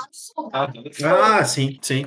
E outra coisa, e outra coisa que é muito louca no Vietnã, assim, e, e dá para perceber isso claramente no filme, agora também falando sobre o filme especificamente, o quanto o tédio, e literalmente o tédio fudia com a cabeça do soldado, cara. Quando eu entrei, quando eu comecei a. Quando eu voltei para Mafra e comecei a trabalhar aqui, né, numa das escolas que eu trabalho. Aliado, aliado à tensão, né? Sim, sim. Uh, eu lembro que estava sendo feito um programa, era um programa relacionado à questão de drogas e tal, e a minha chefe na época ela pediu para eu fazer uma, alguma coisa relacionada à história, né? Como eu, tipo, o consumo e o uso de drogas relacionado à história. E eu lembro que eu usei justamente a questão da utilização de drogas em combate, assim, em, em guerras. E eu falei muito sobre a questão do Vietnã, fui atrás de vídeos e tal, porque, cara, eles consumiam tudo que podiam consumir por causa de, um, o, né, a tensão constante, porque é aquela parada que eu lembro do meu professor de história do ensino fundamental falando, os caras eles estão andando e falando assim, nossa, que bananal bonito, de repente aquele monte de bananeira levanta e começa a tirar os caras. Então eles não sabiam nunca de onde que vinha, então era uma tensão constante. E segundo, essa tensão constante da guerrilha vietnamita, né, deixava eles às vezes dias e dias sem fazer porra nenhuma. E o tédio somado com a, a, essa, essa, né, essa, essa tensão fazia com que os caras, nossa, mano, faziam de tudo naquele negócio. Nossa, velho. E aí no filme, cara, aquele cara que é surfista, mano, tem umas cenas maravilhosas dele, tipo, dançando no barco e não sei o que e tal. Porque os, os caras fumando baseado deles lá de boa e surtando, e, e, o baseado era um mini, era um de menos, né, cara? Sim, eu... Tem uma curiosidade sobre as drogas no filme que é bem legal. Verdade, hum. sim, esse filme é cheio de curiosidades, né? Mas especificamente na questão do consumo de drogas, aí eu acho que é legal colocar esse filme, os atores, os atores dizem, relatam, bom, o Martin Sheen, ele foi, ele foi escalado no auge do alcoolismo, ele teve um infarto durante as gravações, Caraca. ele caminhou três, não, um, eu não sei se foi um ou se foi três quilômetros até o, do lugar que ele estava infartando até um lugar onde tinha um, um, atendimento. Ele ficou duas semanas parado e se estressou tanto o Coppola que o Coppola teve um ataque epilético, tá? Bom, aí depois disso, na questão do uso de drogas, e aí é, não só o Martin Sheen era alcoólatra, como todos os outros estavam sob o efeito de LSD, tanto que eles dizem que eles em muitos momentos não se davam conta que eles estavam gravando um filme, eles achavam que de fato estavam numa guerra. guerra. Então, muitos diálogos. Bom, o Coppola escrevia as cenas na noite anterior à gravação, não tinha um roteiro pré-estabelecido, ele escrevia aquelas cenas e fazia com eles no dia seguinte, meio que orgânico, assim, vamos ver o que, esses doidos vão fazer. Que esse cara é muito doido. É. A, uma das cenas iniciais que o Martin Sheen tá numa cena, é, tá num, numa, num quarto de hotel e ele só com um espelho e ele tá numa gritaria, ele dança. Ele... O Coppola diz que naquela cena ele estava totalmente alcoolizado e, e sob o efeito de, de, LSD. de, LSD. Que o Coppola ficou assim: para a cena ou chama a polícia, mas só que tá muito foda essa cena, não vou, não vou. E aí deixou rolar, no fim, o cara sobreviveu. Era um clássico. E unido a isso, o fato de que eles usaram, pagando a mão da, da, dos filipinos, que foi gravado nas Filipinas. E daí, por causa da semelhança da vegetação ali e tal. E aí eles pagavam o executivo da, das Filipinas para deixar eles usarem o material do exército. Então, era assim, era, era helicóptero, era barco, era tudo, várias armas, e aí eles treinavam com os caras do exército filipino, veja bem. Aí eles faziam assim, o ensaio com esses caras. Aí chamavam o Parache e o Bruno. Hoje a gente fazia, amanhã a gente ia gravar, vinha outros, porque vocês estavam em outro parado. Estava de serviço de outro lugar. Então, assim, bom, primeiro que esse filme ter dado certo Já é, é, um é, é, fantástico, mas eu acho que ele deu certo, e aí eu entro nisso, vocês estavam é, tratando, eu, eu, coloquei até aqui no roteiro umas aspas do Coppola que ele falou em Cannes, é, ele é, abre aspas, né? Éramos sujeitos com acesso a dinheiro demais e material demais, e pouco a pouco fomos ficando loucos. Meu filme não é sobre o Vietnã, meu filme é, do Vietnã. Vietnã. E aí eu quero, eu quero falar minha crítica sobre isso, a minha crítica, veja hum. bem, mas a minha opinião sobre isso é que eu achei esse filme, no geral, eu achei ele chato. Só que, assim, falando do ponto de vista do entretenimento, chato. Só que eu falei pro Bruno, eu nunca vi um filme de guerra que retrata o estado prazo numa guerra Stress, né? como ele, como esse, porque esse filme fala do cara, bem como tu falou, fumando baseado, dançando no, dançando no, no barco, tendo conversas, o cara querendo surfar no É. aquele bom Cara. É na clássica, né? Eu Mano. adoro o cheiro de napalm no café da manhã. Eu adoro cheiro de napalm no café da manhã. Robert Duval, né? Eu acho que ele, ele- embora eu tenha achado ele chato, eu, eu acho que ele retrata de uma maneira única o que é estar a longo período numa guerra, porque batalha muitos filmes retratam, mas a condição psicológica de estar numa guerra a longo prazo, e essa a Isso longo foi muito bem prazo retratado. mesmo, eu, eu, eu achei incrível. Eu, eu- nesse, nesse ponto específico, eu- todos os meus, os meus aplausos para esse filme estão nisso, assim, porque eu acho isso muito Mas é, assim, ó, eu, eu, eu, eu admito que eu vi Apocalipse Now pela primeira vez ontem. A gente tá gravando isso hoje. Ontem eu vi o filme porque eu não tinha visto. E eu considerava uma das grandes vergonhas cinematográficas da minha vida não ter assistido esse filme. Sim, o nosso E- né? É. E, e boa parte do filme, assim, tipo, eu ficava, pega- eu pegava o celular e olhava a notificação e não sei o quê, né? E aí, isso que você tá falando, né? E aquilo volta da questão que a gente conversou no começo da imersão, assim, sabe? Tipo, o quão é, sabe? Imagina se a gente em três horas de filme não conseguiu se concentrar e a gente se incomodou com tudo aquilo, e óbvio que eu tô salvo todas as proporções do mundo, mas, Sim. cara, imagine isso que você tá dizendo, né? Tipo, de, de toda a, a- a bagunça psicológica do soldado lá, né, cara? É, a gente tava. A gente ficou entediado vendo filme. Imagina, sabe? Tipo, só que a gente pegou, a gente tava entediado vendo filme, a gente pegava o celular, dava uma olhadinha, depois olhava a legenda e disse o quê? O cara na guerra entediado, com uma arma na mão, com uma com LSD na cabeça, ele vai atirar no, no bananal, cara, sabe? Isso. Tipo, né? É isso, é Isso, isso. exatamente. Outra, outra coisa que eu achei muito. Ah, bom, uma das coisas que faz o- o- os caras ficarem um pouco confusos mesmo, porque no auge, no auge da viagem exército, o, o Coppola achou que era extremamente maravilhoso usar explosões reais mesmo. Então, ele usou pouquíssimo CGI e muito, muito quebra-pau para valer mesmo. Então, é, eu acho que isso deve ter ajudado para a sensação de estar na impacto, guerra. é. Mas outra curiosidade que eu acho engraçada é que o, o General Kurtz, que é esse o motivo da história, história. toda, que é o Marlon Brando, o Marlon Brando foi escalado, daí o Marlon Brando, era aquela grande estrela, então ele não foi filmar com eles. Ele apareceu em um momento, só que o Kurtz, a, a, a- personagem do Kurtz era para ser um cara atlético, forte, no auge do, do, Da do- boa do forma. desempenho físico. E o, o Marlon Brando aparece com 135 quilos na, no set e meio que o. Meio Cagando pra obra. o Coppola não sabe muito bem o que fazer com aquilo.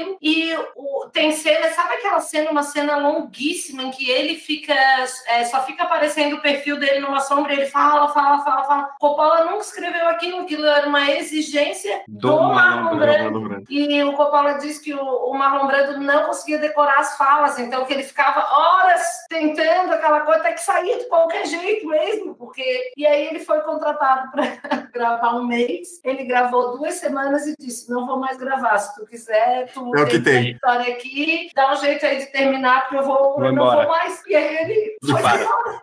Mas viu, viu, Bruno, você falou, né? A gente tava falando do, do, do Zack Snyder trazendo o cara de novo. Eu tinha comentado que ele também foi responsável pelo filme do Watchmen. Uhum. E no filme do Watchmen tem uma, uma parte importante, bem importante do filme, e tanto da, da história em quadrinhos, né? Porque os eh, dois dos personagens, né? O Dr. Manhattan e o comediante, eles vão pro Vietnã e eles lutam no Vietnã. E no filme tem uma cena maravilhosa que é uma referência ao Apocalipse Now, que tem aquela cena ali, né? Do cara com os helicópteros indo bombardear lá o lugar onde ele queria surfar. Mas tá a musiquinha lá, Cavalgada das Valquírias, né? Isso. E no Watchmen tem uma cena onde tem, tipo, é, é- é exatamente, é uma cena muito parecida com os, os helicópteros, os aviões soltando na palme e os, né, e o Dr. Manhattan gigantesco, né, tipo, andando, matando os vietnamitas, explodindo os vietnamitas e o comediante com lança-chamas e tal, e com a Cavalgada das. Sim. É muito massa. É tipo Uma assim, ó, vale muito, muito a pena, assim. Agora, Só já para completar, esse filme ganhou Oscar de melhor fotografia e melhor mixagem de som, mas ele virou o maior clássico De de, guerra. guerra. do mundo. Já vi, não quero mais ver também, é muito É. lento. Então, assim, já fiz a minha parte. Obrigado, Coppola. Não, é uma propaganda ruim, negativa, não é ruim. no sentido de que eu acho que ele é bem É, interessante para visitar essas questões, como a gente falou. Se tu te entediar muito, conversa com o amiguinho lá, Isso. pega o celular. Pega o celular, dá uma É como a pesquisada. gente falou, acho que vale visitar Vale por essas. Seguimos agora para um outro que também é um clássico, vamos combinar, né? É o Resgate do Soldado Ryan. Ele é esse filme é de 1998 do Steven Spielberg e se tu, se por acaso tu não viu, ele é conhecido por ter os 20 minutos mais sangrentos e violentos da história do cinema, que são os 20 minutos iniciais. Maravilhoso. De fato, esse Operação filme Overlord. é, esse filme retrata o desembarque nas praias da, Norma- da Normandia no dia D e a busca por um sobrevivente, que é o James Ryan, que é feito pelo Matt Damon. Ele é o último sobrevivente de quatro irmãos militares que foram à guerra. É, e eles, te- assim, os outros três morreram, e aí essa missão é trazer um vivo para casa, né? E, enfim, eu até estava me lembrando, bom, 1998 eu tinha 10 anos, né? E eu estava me lembrando que como é que me deixaram assistir aquilo, porque de fato é um filme que me marcou, porque realmente É aqueles 20 minutos iniciais, aquilo é uma, é uma loucura, assim, É, né? se vamos falar de inserção, É, exato. eu Cara, vou esses falar falar, porque eu sei que ele é especialista Manda- na parada. Esses são os 20 minutos. Esse, esses 20 minutos iniciais, cara, é, é carimbado todos os anos que eu dou aula sobre Segunda Guerra Mundial. Chega o momento em que eu, eu tenho minha sequência de vídeos, assim, todos planejadinhos para passar. E, ah, cara, esse, essa, essa cena de abertura, cara, mostrando ali o desembarque na praia de, né, na praia de Omaha, é, cara, eu acho que assim.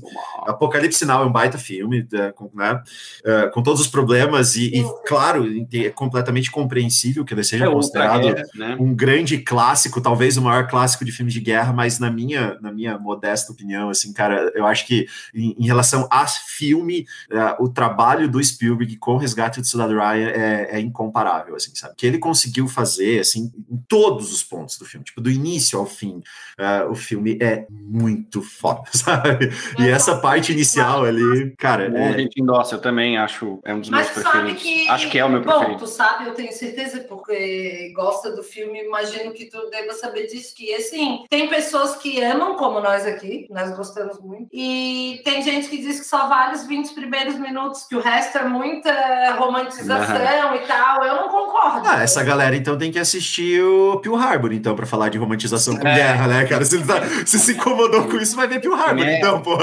Que, tipo, que é a mesma coisa. 20 minutos iniciais maravilhosos e depois. na- Nesse caso, é, não não é a mesma coisa. Nesse caso, sim. Nesse caso, é 20 minutos maravilhosos de uma cena espetacular Uhum. Feita pelo Michael Bay, né? Do ataque de Pearl Harbor, depois uma lenga-lenga insuportável. né? Chato, Chato pra caralho. Não, mas, cara, falar mal de Resgate do Soldado Ryan perto de mim, eu fico muito bravo. Não, não Não, eu, concordo contigo, tanto é que aqui no final eu vou propor uma votação e a minha, a minha, o meu primeiro, assim, foi qual é o teu filme preferido de, de guerra? O primeiro pensamento que me veio veio o, soldado, o Resgate do Soldado Ryan, mas eu troquei por outro, eu troquei, eu troquei, não, eu troquei por outro que não é filme, tu já vai até Ah, já saber. sei, já sei. É Eu o que eu acho que é o que eu. copiar É, também. é, é. Se for Me filme, é o copiar. Resgate do Soldado Mas, Ryan. enfim. Se a gente for para outro caminho. Vai ser, eu, só, eu só quero dizer que vai ser unanimidade, tá?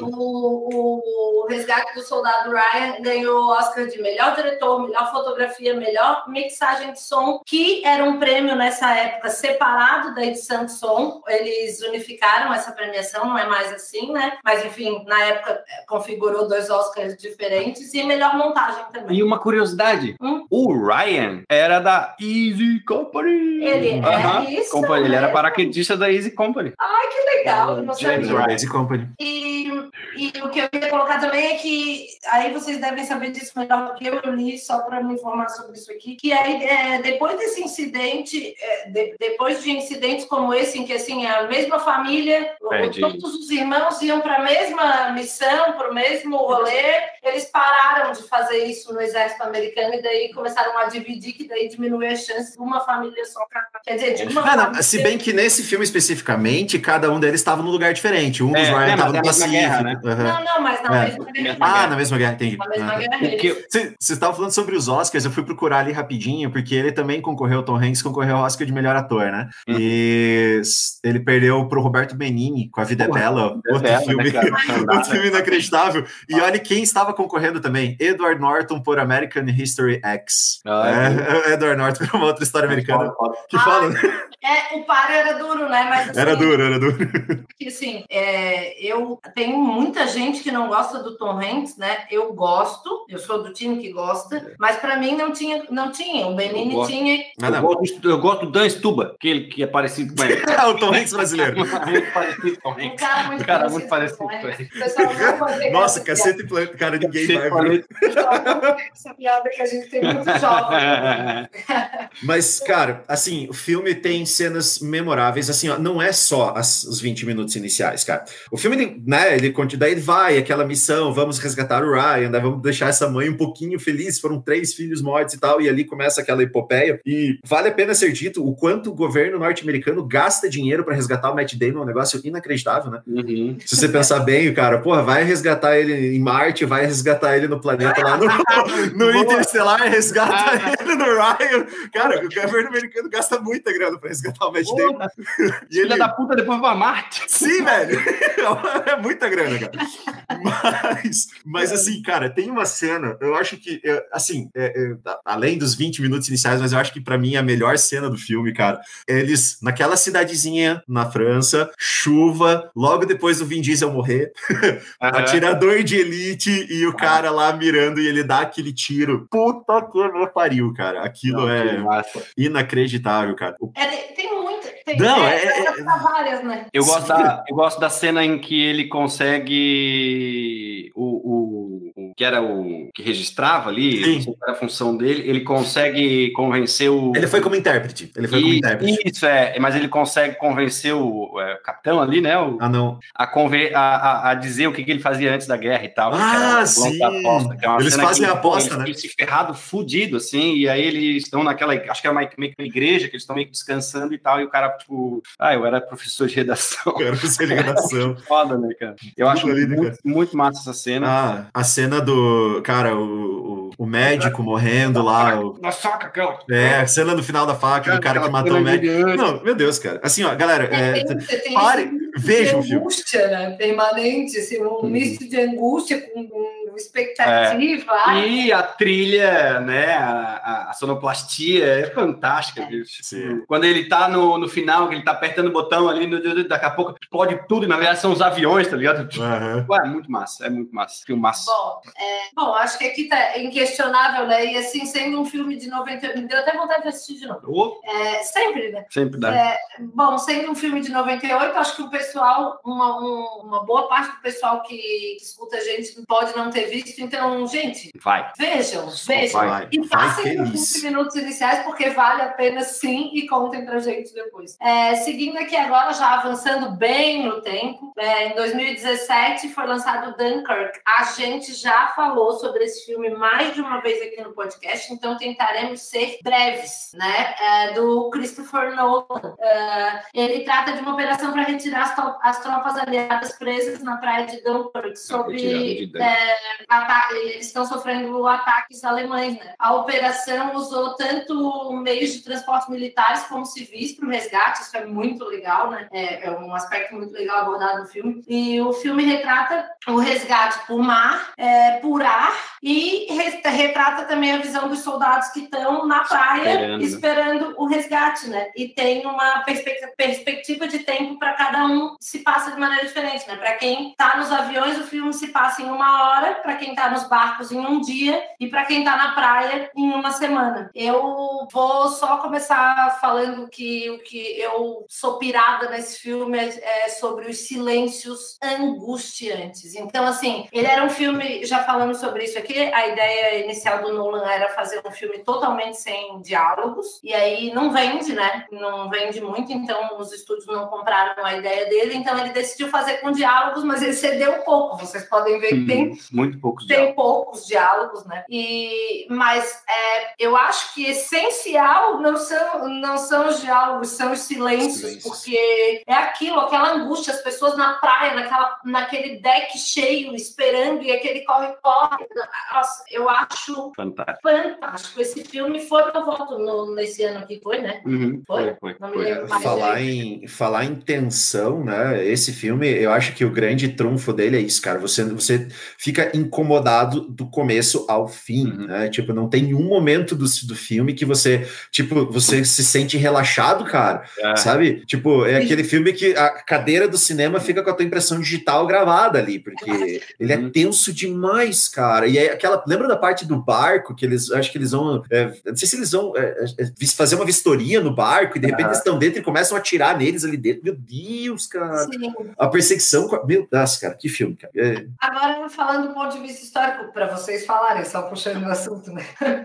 É, eu li uma crítica que eu achei interessante, que é, assim, a operação, ela foi uma conjunção de forças britânicas, é, francesas e eu não sei que, que, da onde é isso, Magrebinas, ma- magrebinas, mas enfim, vocês devem saber, ou não sei. Mas o filme dá a entender que eu, eu achei isso mesmo, eu concordo com essa crítica, que o, o filme dá a entender assim que os esforços foram puramente britânicos. Eles até mostram ali o, é, o francês e tal, mas tipo, até o personagem francês que, que é retratado bem assim, ele é salvo pelos britânicos. Então, eu acho que rola um pouco disso. Sim, assim, né? sim, sim. É que na, no sentido geral, a operação foi para resgatar basicamente 330 mil soldados britânicos. Britânicos. né? A grosso modo, quem foi resgatado foram os britânicos. É um recuo, né? A, a França cai em duas semanas, a- a- os nazistas contornam ali a linha Maginot, que era um sistema de defesa francês na, na fronteira com a Alemanha. Eles invadem primeiro a Bélgica e depois eles entram pelo, pelo, pela fronteira belga e tal. Então a França cai muito rapidamente, e aí a gente tem ali no norte a formação de um governo um domínio nazista, de fato, e no sul da França um governo colaboracionista, né? contrário, contrário.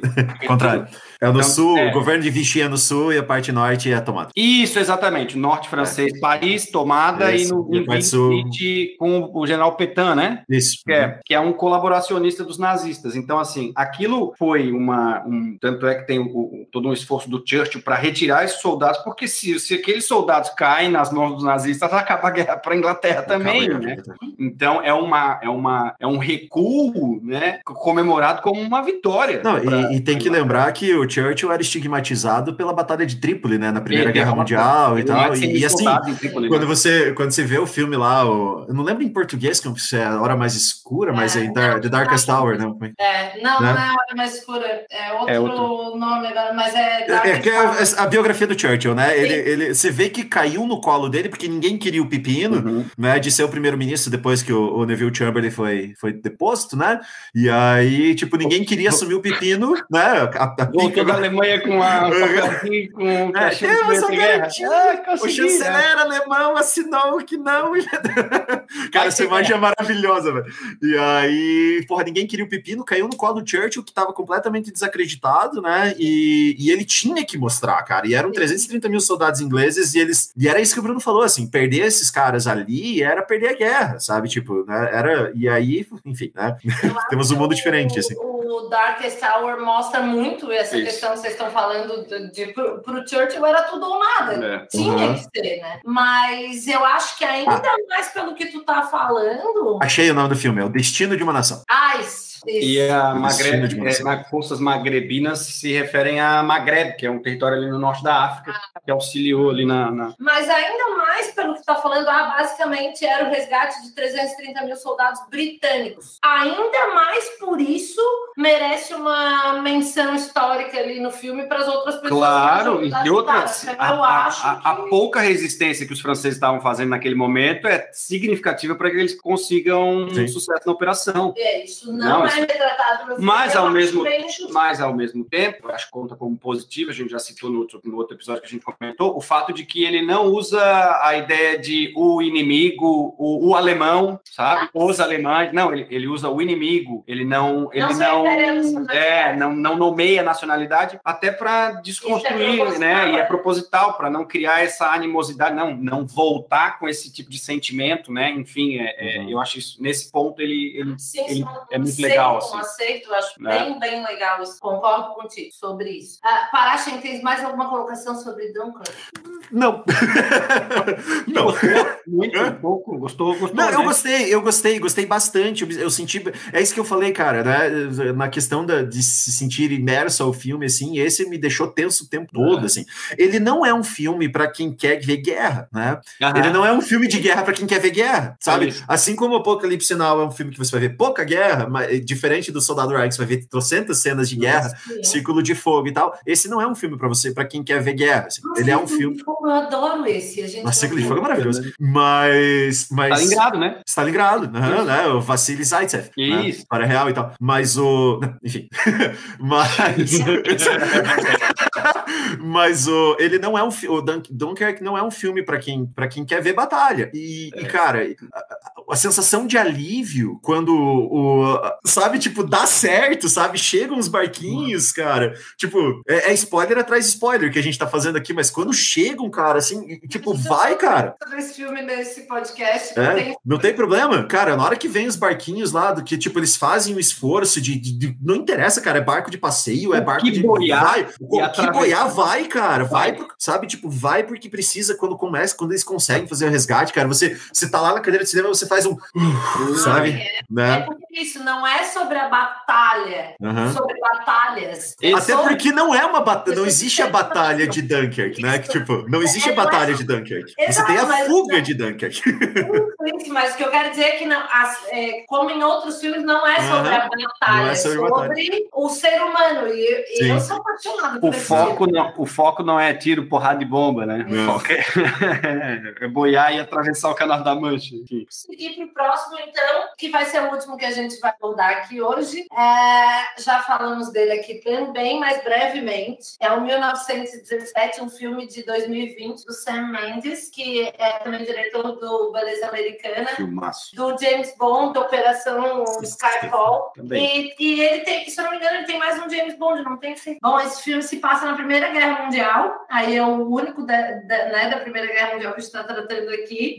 É, é uma ocasião em que, o, em que dois soldados recebem uma missão de entregar uma mensagem que pode salvar 1.600 outros soldados, só que para tanto eles devem atravessar um longo território inimigo. É uma missão suicida. O filme é todinho é, filmado em plano sequência, o que é por si só assim. É, Espetacular. Ai, angustiante e maravilhoso. Tem né? uma quebra de cena só, né? Que é uhum. quando ele cai na escada e bate a cabeça. Sim. Ele apaga. Ele foi premiado pela Academia com o Oscar de melhor fotografia e melhor mixagem de som. E, de fato, esse, ah. a mixagem de som desse filme é incrível. E a fotografia, por ser um longo filme todo em plano sequência, sempre chama a atenção da Academia, né? Tem, tem, tem sempre. É, eu queria que vocês falassem um pouquinho, e é bem pouquinho, que nós já estamos com 18 horas de programa. É, sobre as diferenças ali bélicas entre a Primeira e a Segunda Guerra. Assim, não precisam escrever um artigo, é só um pouquinho. Quem quer começar? Paulo, uh, assim, cara, é, é, quando a gente estava discutindo pré-gravação, né, é, eu, a gente estava falando sobre também na gravação por que da Segunda Guerra, né, e a Segunda Guerra ser tão mais abordada pelo entretenimento do que da Primeira Guerra Mundial. E, e e eu tenho, para mim, algumas teorias em relação a isso. Assim, né? Primeiro fator é que a Segunda Guerra Mundial ela elevou o que aconteceu na Primeira Guerra Mundial a proporções muito maiores. E a gente, como ser humano, ao consumir entretenimento, a gente gosta de coisas grandes. Assim. Então, a Segunda Guerra Mundial, né? Tipo assim, se na Primeira Guerra Mundial a gente tem, sei lá, 30 milhões de mortes, a Segunda Guerra Mundial vai para 80 milhões de mortes. Se a gente tem é, armas que, sei lá, a metralhadora fazendo a diferença na Primeira Guerra Mundial, a Segunda Guerra Mundial a gente vai ver bomba atômica sabe? Tipo, então assim, aviões, claro, usado uma né? vez. Os aviões. É. na Primeira Guerra é uma coisa mais restrita, são Sim, era quase, era quase esportivo, né? E, Os caras era é. quase uma relação esportiva o, do que o Barão Vermelho, o aviador alemão, foi tomou um tiro no peito, pousou o avião Sim. em território inimigo e foi sepultado com honras militares. Honras militares. É. né? Uma coisa que. Né? E aí, e Bruno, isso leva para o segundo ponto que eu acho da Segunda Guerra Mundial ela ser mais, abre aspas aí, vendável. A Primeira Guerra Mundial não tem um vilão. A Primeira Guerra Mundial é muito difícil de você definir um vilão para ela. É, Porque quando você chega, você faz a análise em relação ao porquê da Primeira Guerra Mundial ter acontecido, né, a gente vai ver, assim, fazendo né, um apanhado rápido, são três grandes motivos. É, são as, as diferenças é, nacionalistas, o ódio que se gerou por centenas de anos na Europa entre nações, a disputa comercial, a disputa industrial por colônias, né? Então, as políticas de alianças que foram feitas, então, assim, não tem uma figura né, né, de, de maldade, digamos assim, como foi a figura do Hitler, do Mussolini, que na Segunda Guerra Mundial. Então, você não tem o vilão declarado. E quando você não tem o vilão declarado, é muito mais difícil você criar uma história. Até porque a gente sabe, né, a qualidade de uma história normalmente é proporcional, diretamente proporcional à qualidade do vilão daquela história. e, e, é difícil fazer isso na Primeira Guerra Mundial. Assim, tipo, você vai olhar para a motivação inglesa entrar na Primeira Guerra Mundial, ela é, não é diferente da motivação alemã, Alemã. sabe? Então, isso é, é, fica complicado. Então, eu acho que esse é o fator que vai fazer com que a Primeira Guerra Mundial ela seja muito menos explorada pelo entretenimento do que a Segunda. Tá? Agora, das poucas obras sobre a Primeira Guerra Mundial que, que se vira, ficaram muito populares, eu lembro de duas, assim, que eu lembro mesmo, assim, a primeira, é 1917, que a gente vai discutir aqui, e Cavalo de Guerra. Cavalo de Guerra, por mais seja do Spielberg, para mim é, é, tipo um melodrama, assim, tipo, é um filme legal, né? Né? Mas é, é, sabe, tipo, muita gente talvez trecho, mas... É, tem, eu vi um recentemente num streaming da vida aí, que é um 1918. 1918. É uma perspectiva russa, mas não assisti, Olha, não vou comentar porque eu não assisti. Interessante. Né? Mas a academia, ela, a gente sabe que a gente lembra muito mais a academia, né, pelas suas injustiças do que pela, pelos seus, é. pelos seus momentos de, de, de, né, de acerto. E aí vai, de novo, opinião minha, mas, cara, Parasita é um ótimo filme, ok? Ele é muito legal, mas, mas esse filme, 1917, não ter ganhado o Oscar de melhor filme é um absurdo de um nível tão grande que, olha, cara, Pela ordem, senhor presidente, quero secundar aqui o meu colega, é, concordo, gênero, número e grau.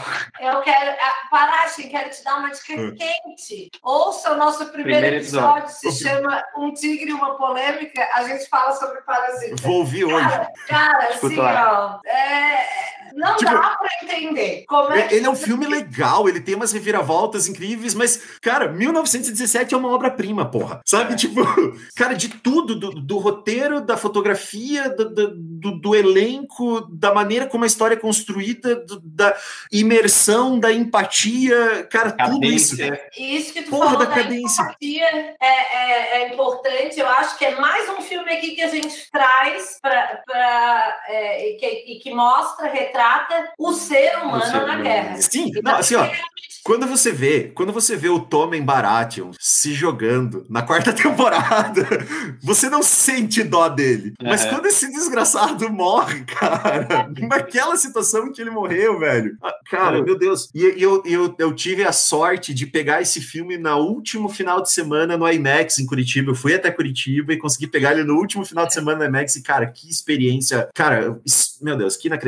Que inacreditável. Eu não vi, a gente não viu no cinema, a gente tem aqui em casa o hábito de assistir pro Oscar, então nem, sempre, chega, Consegue. nem sempre chegou no cinema. Mas quando é um filme assim que precisa ser visto em tela grande, normalmente a gente faz esse Som, movimento. Né? A gente não viu esse por alguma razão, assim. Mas, mas merece, merecia muito, porque é muito foda, né? Esse filme Cara, é uma obra-prima, como tu disse. É, a, a questão que eu já falei algumas vezes, né? A questão da imersão. Você. O fato do filme ser em plano sequência, ele faz.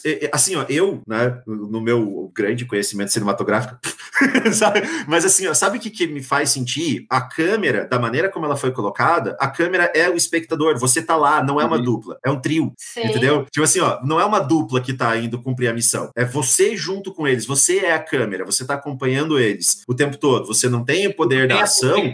também de como ela, ela é, ele é filmado, de meio que às vezes, né, aquela visão, tua visão olhando pro cara que tá uhum. contigo tu tem aquela. Eu tinha muita sensação de, tipo, cara, eu quero olhar pra lá. O que, que tá acontecendo do outro lado? O que, que tá no outro lado? O que, que tá na direita? O que, que tá É, atrás? cara, E- exatamente. tá A cena clássica do cara morrendo, você tá acompanhando o outro pegando leite e, tipo, o cara, é você acompanhando o cara pegando leite. Enquanto isso, nas tuas costas, o outro tá sendo assassinado, cara. É isso. E aí, isso quando é você olha, você fica, caralho, filha de uma puta, por que você tá fazendo isso, assim, sabe? O cara te salvou, sabe? Tipo, aí a gente aprende, cara, que não dá. Enfim, vou ficar quieto. Não, Não dá pra é- salvar inimigo na guerra, mas, cara, nossa, cara, eu. Agora, eu- só quero falar que o teu- os teus motivos sobre a as diferenças entre, entre a exploração da Primeira e da Segunda Guerra na indústria do entretenimento descortinaram toda uma realidade para mim, porque realmente é isso. Tu precisa de um vilão para colocar a tua. Teu ódio. Para isso, para direcionar o teu ódio, tua- enfim, a tua insatisfação. Isso é mais difícil na Primeira Guerra. E, e, é claro, aí vem a questão da- da- da- das tecnologias usadas na Segunda Guerra também. Mas eu acho que especialmente esse motivo, como tu falou, assim, achei isso. Vou, vou fingir que essa ideia foi minha, falar pra alguém. fica à vontade, fica à vontade. Deixa parar, assim, eu fingi de inteligente numa, numa conversa. Muito bem, senhores, chegamos ao final destes muitos maravilhosos filmes de guerra que a gente trouxe aqui para vocês. Dá para vocês passar um final de semana inteiro só fazendo imersão em filme de guerra. Bruno, algumas, E- algumas, algumas sessões em mesas de bar da gente falando sobre isso, né, cara? que saudades. Vai chegar, vai chegar, vai chegar. Voltaremos. Vai chegar. Bom, é, e aí a pergunta que depois de tudo isso não, não quer calar é sobre qual é o preferido de todos os tempos, filme de guerra ou guerra na TV, guerra na indústria do entretenimento. Eu vou falar... Bruna, vou eu acho- O bonde. Bruna, eu acho que a gente podia fazer o seguinte: eu acho que a gente podia tentar falar os três ao mesmo tempo. Conta um, dois, três e a gente fala, porque é o. Cara, é, É, né? é, é, Ah, vou- é unanimidade, não é? É, achei divertido isso. Eu vou voltar. Vai, conta aí, então, amor. Pera aí, não consigo fazer no 3. Um, dois. Cruzar. três. eu sabia! Eu sabia que vinha isso. Eu cumpri a promessa. Não, Não, não é cruzadas, é tô de sacanagem. não, vai de novo. Vai. Vai. Um, dois, três e já! Band of Brothers. Cara, não tem, Não tem. Gente, É, não tem. é, já falamos também muito brevemente sobre Band of Brothers aqui. Também não vamos nos alongar, que não é o objetivo. Ma- Até porque agora as pessoas têm acesso ao HBO Max. E no HBO Vai. Max tem Vai. E eu só posso dizer pra vocês, assim, é a melhor edição Cara, de som. Trilha sonora é Vai. foda. Roteiro. Roteiro é foda. A história é foda.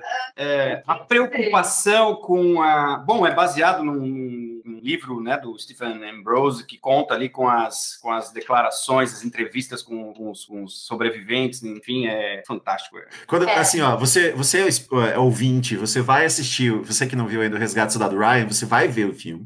E aí você vai se apaixonar pela obra, porque, tipo, não, não tem como não. E aí você vai fazer, o que- você vai entender o que, que aconteceu.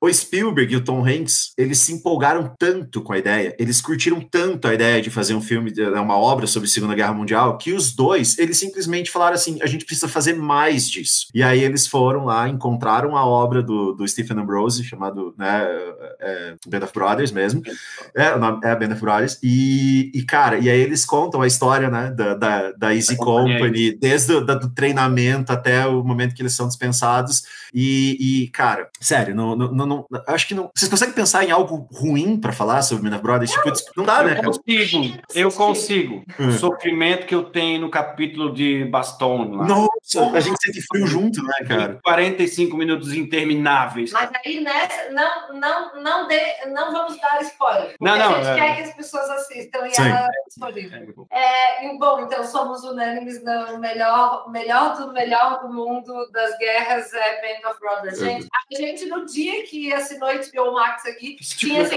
toda uma infinidade de De coisas. coisa. A gente assistiu E a gente tem os DVDs. E-? Não, é. A gente não tem aparelho DVD, a gente tem Mas o... tem o DVD. Isso, a- aliás, nunca aquilo ali vai ficar de relíquia, nunca, nunca vai mudar. Aquilo ali é herança do bem. Senhores,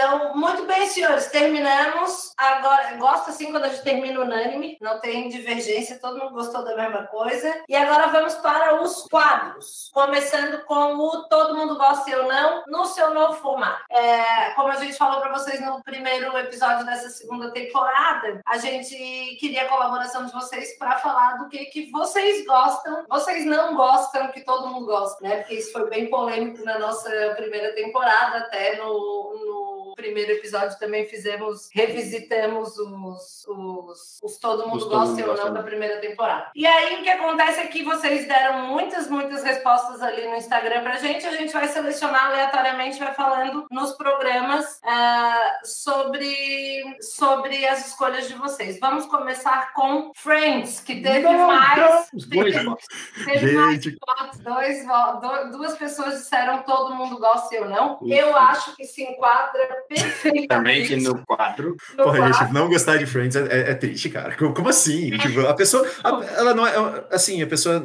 não tem, tipo, lá, felicidade na vida, não sei quem é a pessoa. mas- Eu, eu, a gente Você, ouvinte, ouvinte, ouvinte que disse sobre Friends, você quer um abraço? Tipo assim, quando eu, eu sou uma pessoa que eu realmente gosto de, eu abraço os outros, assim, e de quebra-costela mesmo, assim. Fala costela mesmo. E quando, quando terminar a pandemia, cara, eu, eu- eu juro que eu dou um abraço na pessoa, porque tá precisando, eu acho. Falta de amor na vida da pessoa.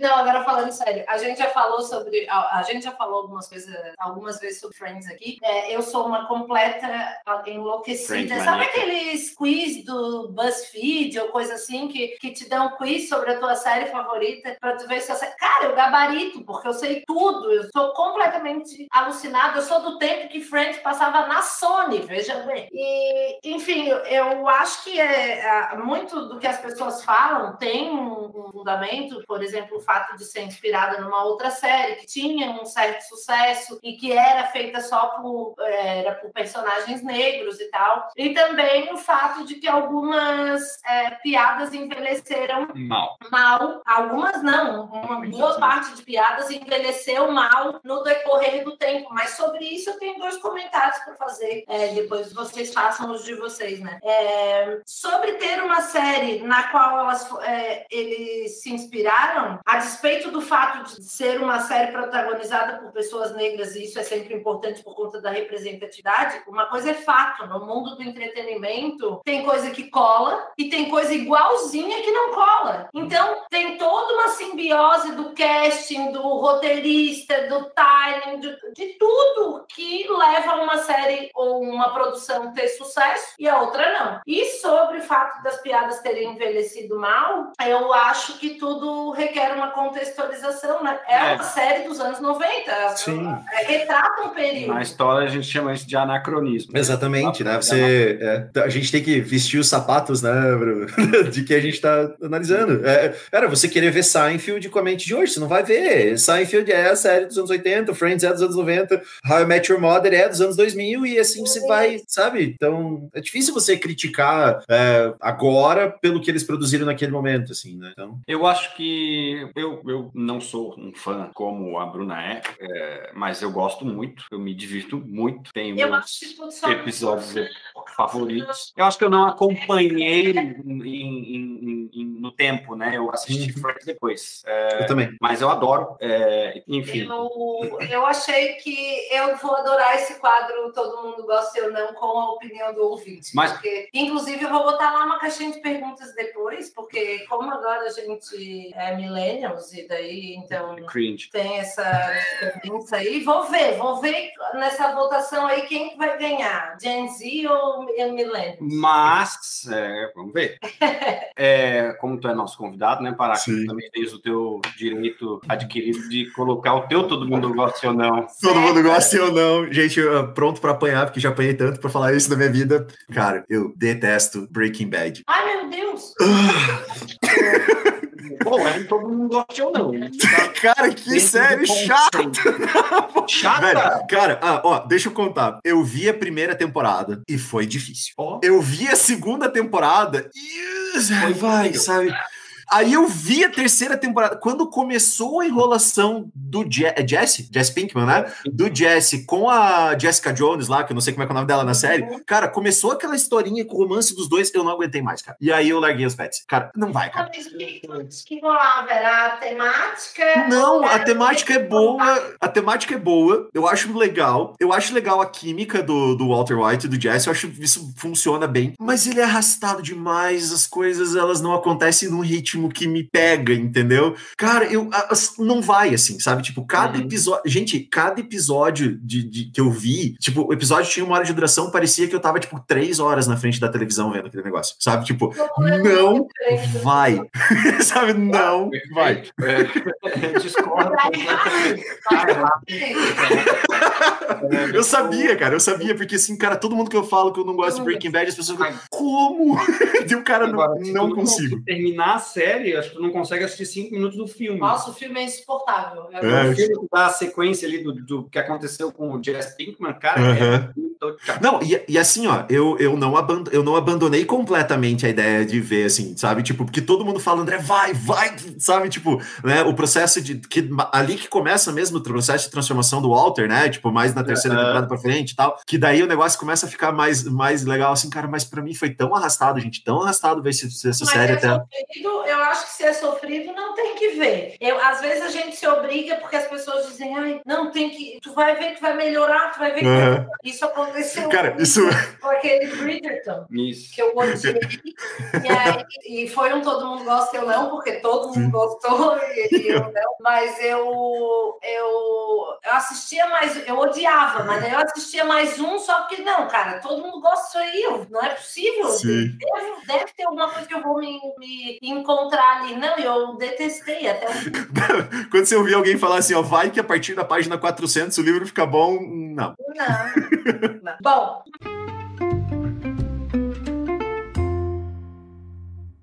Meu Não É Abobrinha de hoje é o podcast Nós. Eu tô chocada com esse podcast. Ele é um podcast feito pela Sara Oliveira. Quem é do tempo da MTV vai lembrar, ela era VJ da MTV. E a Roberta Martinelli. Ambas sempre trabalharam com música, tem programas de rádio e, enfim, já, já tiveram programas de TV. E elas fizeram esse podcast que se chama Nós, porque é para falar de relacionamentos interpessoais dos mais diversos tipos. Uma delas entrevista uma pessoa deste relacionamento e a outra entrevista outra. É relacionamento pai-filho, relacionamento mãe avó, não, não, não é relacionamento amoroso. E as pessoas contam as suas histórias, cada um do seu ponto de vista, elas unem as histórias e depois elas fazem uma trilha sonora, botam em cada episódio uma trilha sonora de acordo com o episódio. Então não é no episódio, tu vai entrar e aí tem uma playlist que vai ser relativa ao tema do episódio. Isso só me faz ser mais apaixonada ainda pelo ser humano que faz grandíssimas bostas, mas, cara, tem tanta coisa boa por aí, tem tanta coisa inspiradora, tanta coisa maravilhosa e tanta história genial é contada nesse podcast. Um podcast recente, deve ter, sei lá, uns 10 episódios, talvez. E como as duas trabalharam com música e trabalham, trabalharam e trabalham com música a vida toda, as, as playlists são um primor, assim, um primor. Tem música nacional, música internacional e de todos os tipos. Então, além das histórias serem lindas, a gente tem ainda a, a questão da playlist. Então, cara, é emocionante. Só que assim, tem episódios que tu vai chorar litros. Ou sou só eu, né? Mas eu acho que não, porque é, é muita coisa incrível, é maravilhoso. Só escutem, é nós. E o teu todo mundo gosta ou não, Bruno? Não, não, o teu não é abobrinha, Bruno. É, tô confusa. O meu, eu vou citar o livro que eu citei lá quando falávamos, do, falávamos dos 300, que é o Portões de Fogo, é de um autor conhecido como Stephen Pressfield. É, é um romance épico sobre o Leônidas e os 300 de Esparta e vai trazer uma perspectiva mais focada na história real, embora seja um romance épico, né? Nós temos uma série de, de coisas, questões ali que são ficcionais, mas é, é bem interessante. Acho que é um dos livros que, que, que fez parte da minha adolescência que, que até me conduziram no curso de história, assim. Acho que é isso. Legal. Portões de então. Fogo. E tu, Parachem, tu tem um não é abobrinha? Tenho, tenho. É, cara, a pandemia ela me, me me fez uh, re, reviver uma paixão de, de, anos, assim, que são os jogos, né, uh, os games, jogos videogame. Eu, por muito tempo, parei de jogar, assim. Uh, só que na pandemia, enfim, né, pouquíssimas coisas para fazer, a gente voltou a jogar, então, né, eu acho que, não sei se já, acho que durante o episódio eu falei aí, né, sobre o Assassin's Creed, o quanto eu tô curtindo a série e tal, mas tem um jogo em especial, assim, né? Já que eu falei muito sobre a questão da imersão, né? E tô sendo repetitivo, enfim, mas, mas eu falei muito sobre a questão da imersão nesse episódio. E eu tenho um jogo que eu joguei recentemente, ele já não é, ele não é novo, ele tá quase saindo a continuação dele agora, chamado Hellblade Senua Sacrifice. Hellblade Senua Sacrifice. Ele conta a história de uma menina, ela é uma, é uma viking, né? Ele, ele é todo focado na mitologia nórdica e ela vai para os outros mundos, né? Uh, para resgatar a alma de alguém que é muito querido por ela, assim, né? Então ela tem que ir até o Hell, né? Tipo, lá encontrar a Hela para conseguir é, resgatar a alma dessa pessoa querida para ela e tal. E nesse meio tempo ela passa lá pelos outros mundos e tal. E, cara, é uma história assim de uma sensibilidade enorme, sabe? Tipo, você a, a questão da empatia, você cria um vínculo com a Senua, assim, inacreditável uh, você vai junto com ela, sabe? Tipo, emocionalmente resgatar, porque ele vai explicando o porquê da separação e o que aconteceu e por que ela tá tão. Ela precisa tanto enfrentar essa, esse, esse mundo sobrenatural, digamos assim, esse mundo divino para conseguir ir atrás dessa, dessa alma, desse, dessa pessoa querida. E quando vocês fizerem, quando forem jogar esse jogo, é, por favor, esse jogo tem que ser jogado com fones de ouvido. Tem que ser jogado com fone de ouvido, porque porque a, a questão da sonorização dele é, tipo, eles usam aquele sistema de sonorização 3D, sabe? Tipo, você, a, a, o, o, negócio vem de trás e vem, ele passa pela pessoa, dá a volta na cabeça, e aí ela tem, vou dar um spoiler aqui, ela tem, ela é esquizofrênica, então ela fica o tempo todo ouvindo vozes, e essas vozes de várias pessoas vão te acompanhando durante o jogo, e essas vozes vão, tipo, mostrando muito sobre o que ela precisa fazer. Então, tipo, se ela vê que tem algum desafio muito grande para enfrentar, algumas vozes falam para ela, tipo, não vai, você vai morrer. E elas ficam sussurrando o tempo todo, não vai, não vai, você vai morrer. E outras falam, vai, você tem que ir, ele tá te esperando, sabe? E isso, tipo, você com fone de ouvido, aquilo te leva, assim, pro, pro, pro, pra imersão, sabe? Da experiência inacreditável. É fone de ouvido, luz apagada, sozinho. Eu, eu tentei streamar esse jogo, eu fiquei alguns dias fazendo streaming, né? E a primeira, minha primeira experiência com ele foi fazendo streaming. Depois eu falei assim, galera, eu não vou mais porque esse jogo não é para streamar. Esse jogo é para você aproveitar sozinho, assim. Tanto que ele é só single player e tal, e tem nada online nele, não. Mas, gente, vale muito a pena.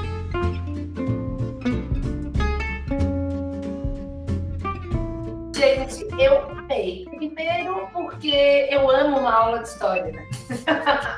eu não casei com uma historiadora toda. Eu amei. E segundo, por poder ter o Parachem conosco, não só agregando conhecimento para o nosso papo, mas também tempo sem ver, matando a saudade. E, e, eu acho que, além de termos um episódio falando muito sobre é, o entretenimento, o, a questão da, das pontuações históricas foi muito pertinente. Acho que é uma. A gente sempre fala sobre meios de aproximar as pessoas do conhecimento de uma maneira que elas não queiram correr, correr dele, né? E eu acho que isso. Vai ter prova, galera. É, falar de história através do entretenimento é um negócio que aproxima mesmo a, o interesse das pessoas, desperta o interesse, por isso é tão pertinente, tão importante. Então, eu queria é, agradecer muito a tua presença, Porque foi muito, muito legal. Eu que, eu que agradeço, gente. Foi o convite, foi um grande prazer. Quando, quando o Bruno me convidou, eu topei na hora, porque,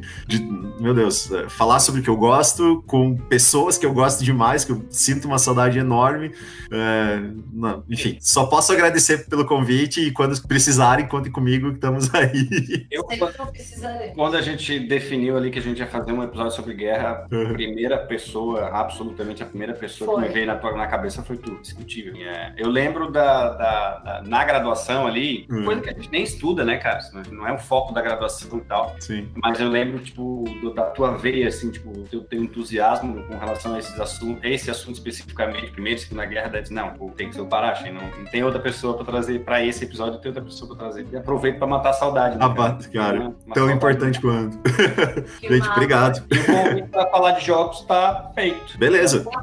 com certeza. Só de no, no não, não posso participar. Gente, muito obrigada. Um beijo, beijo.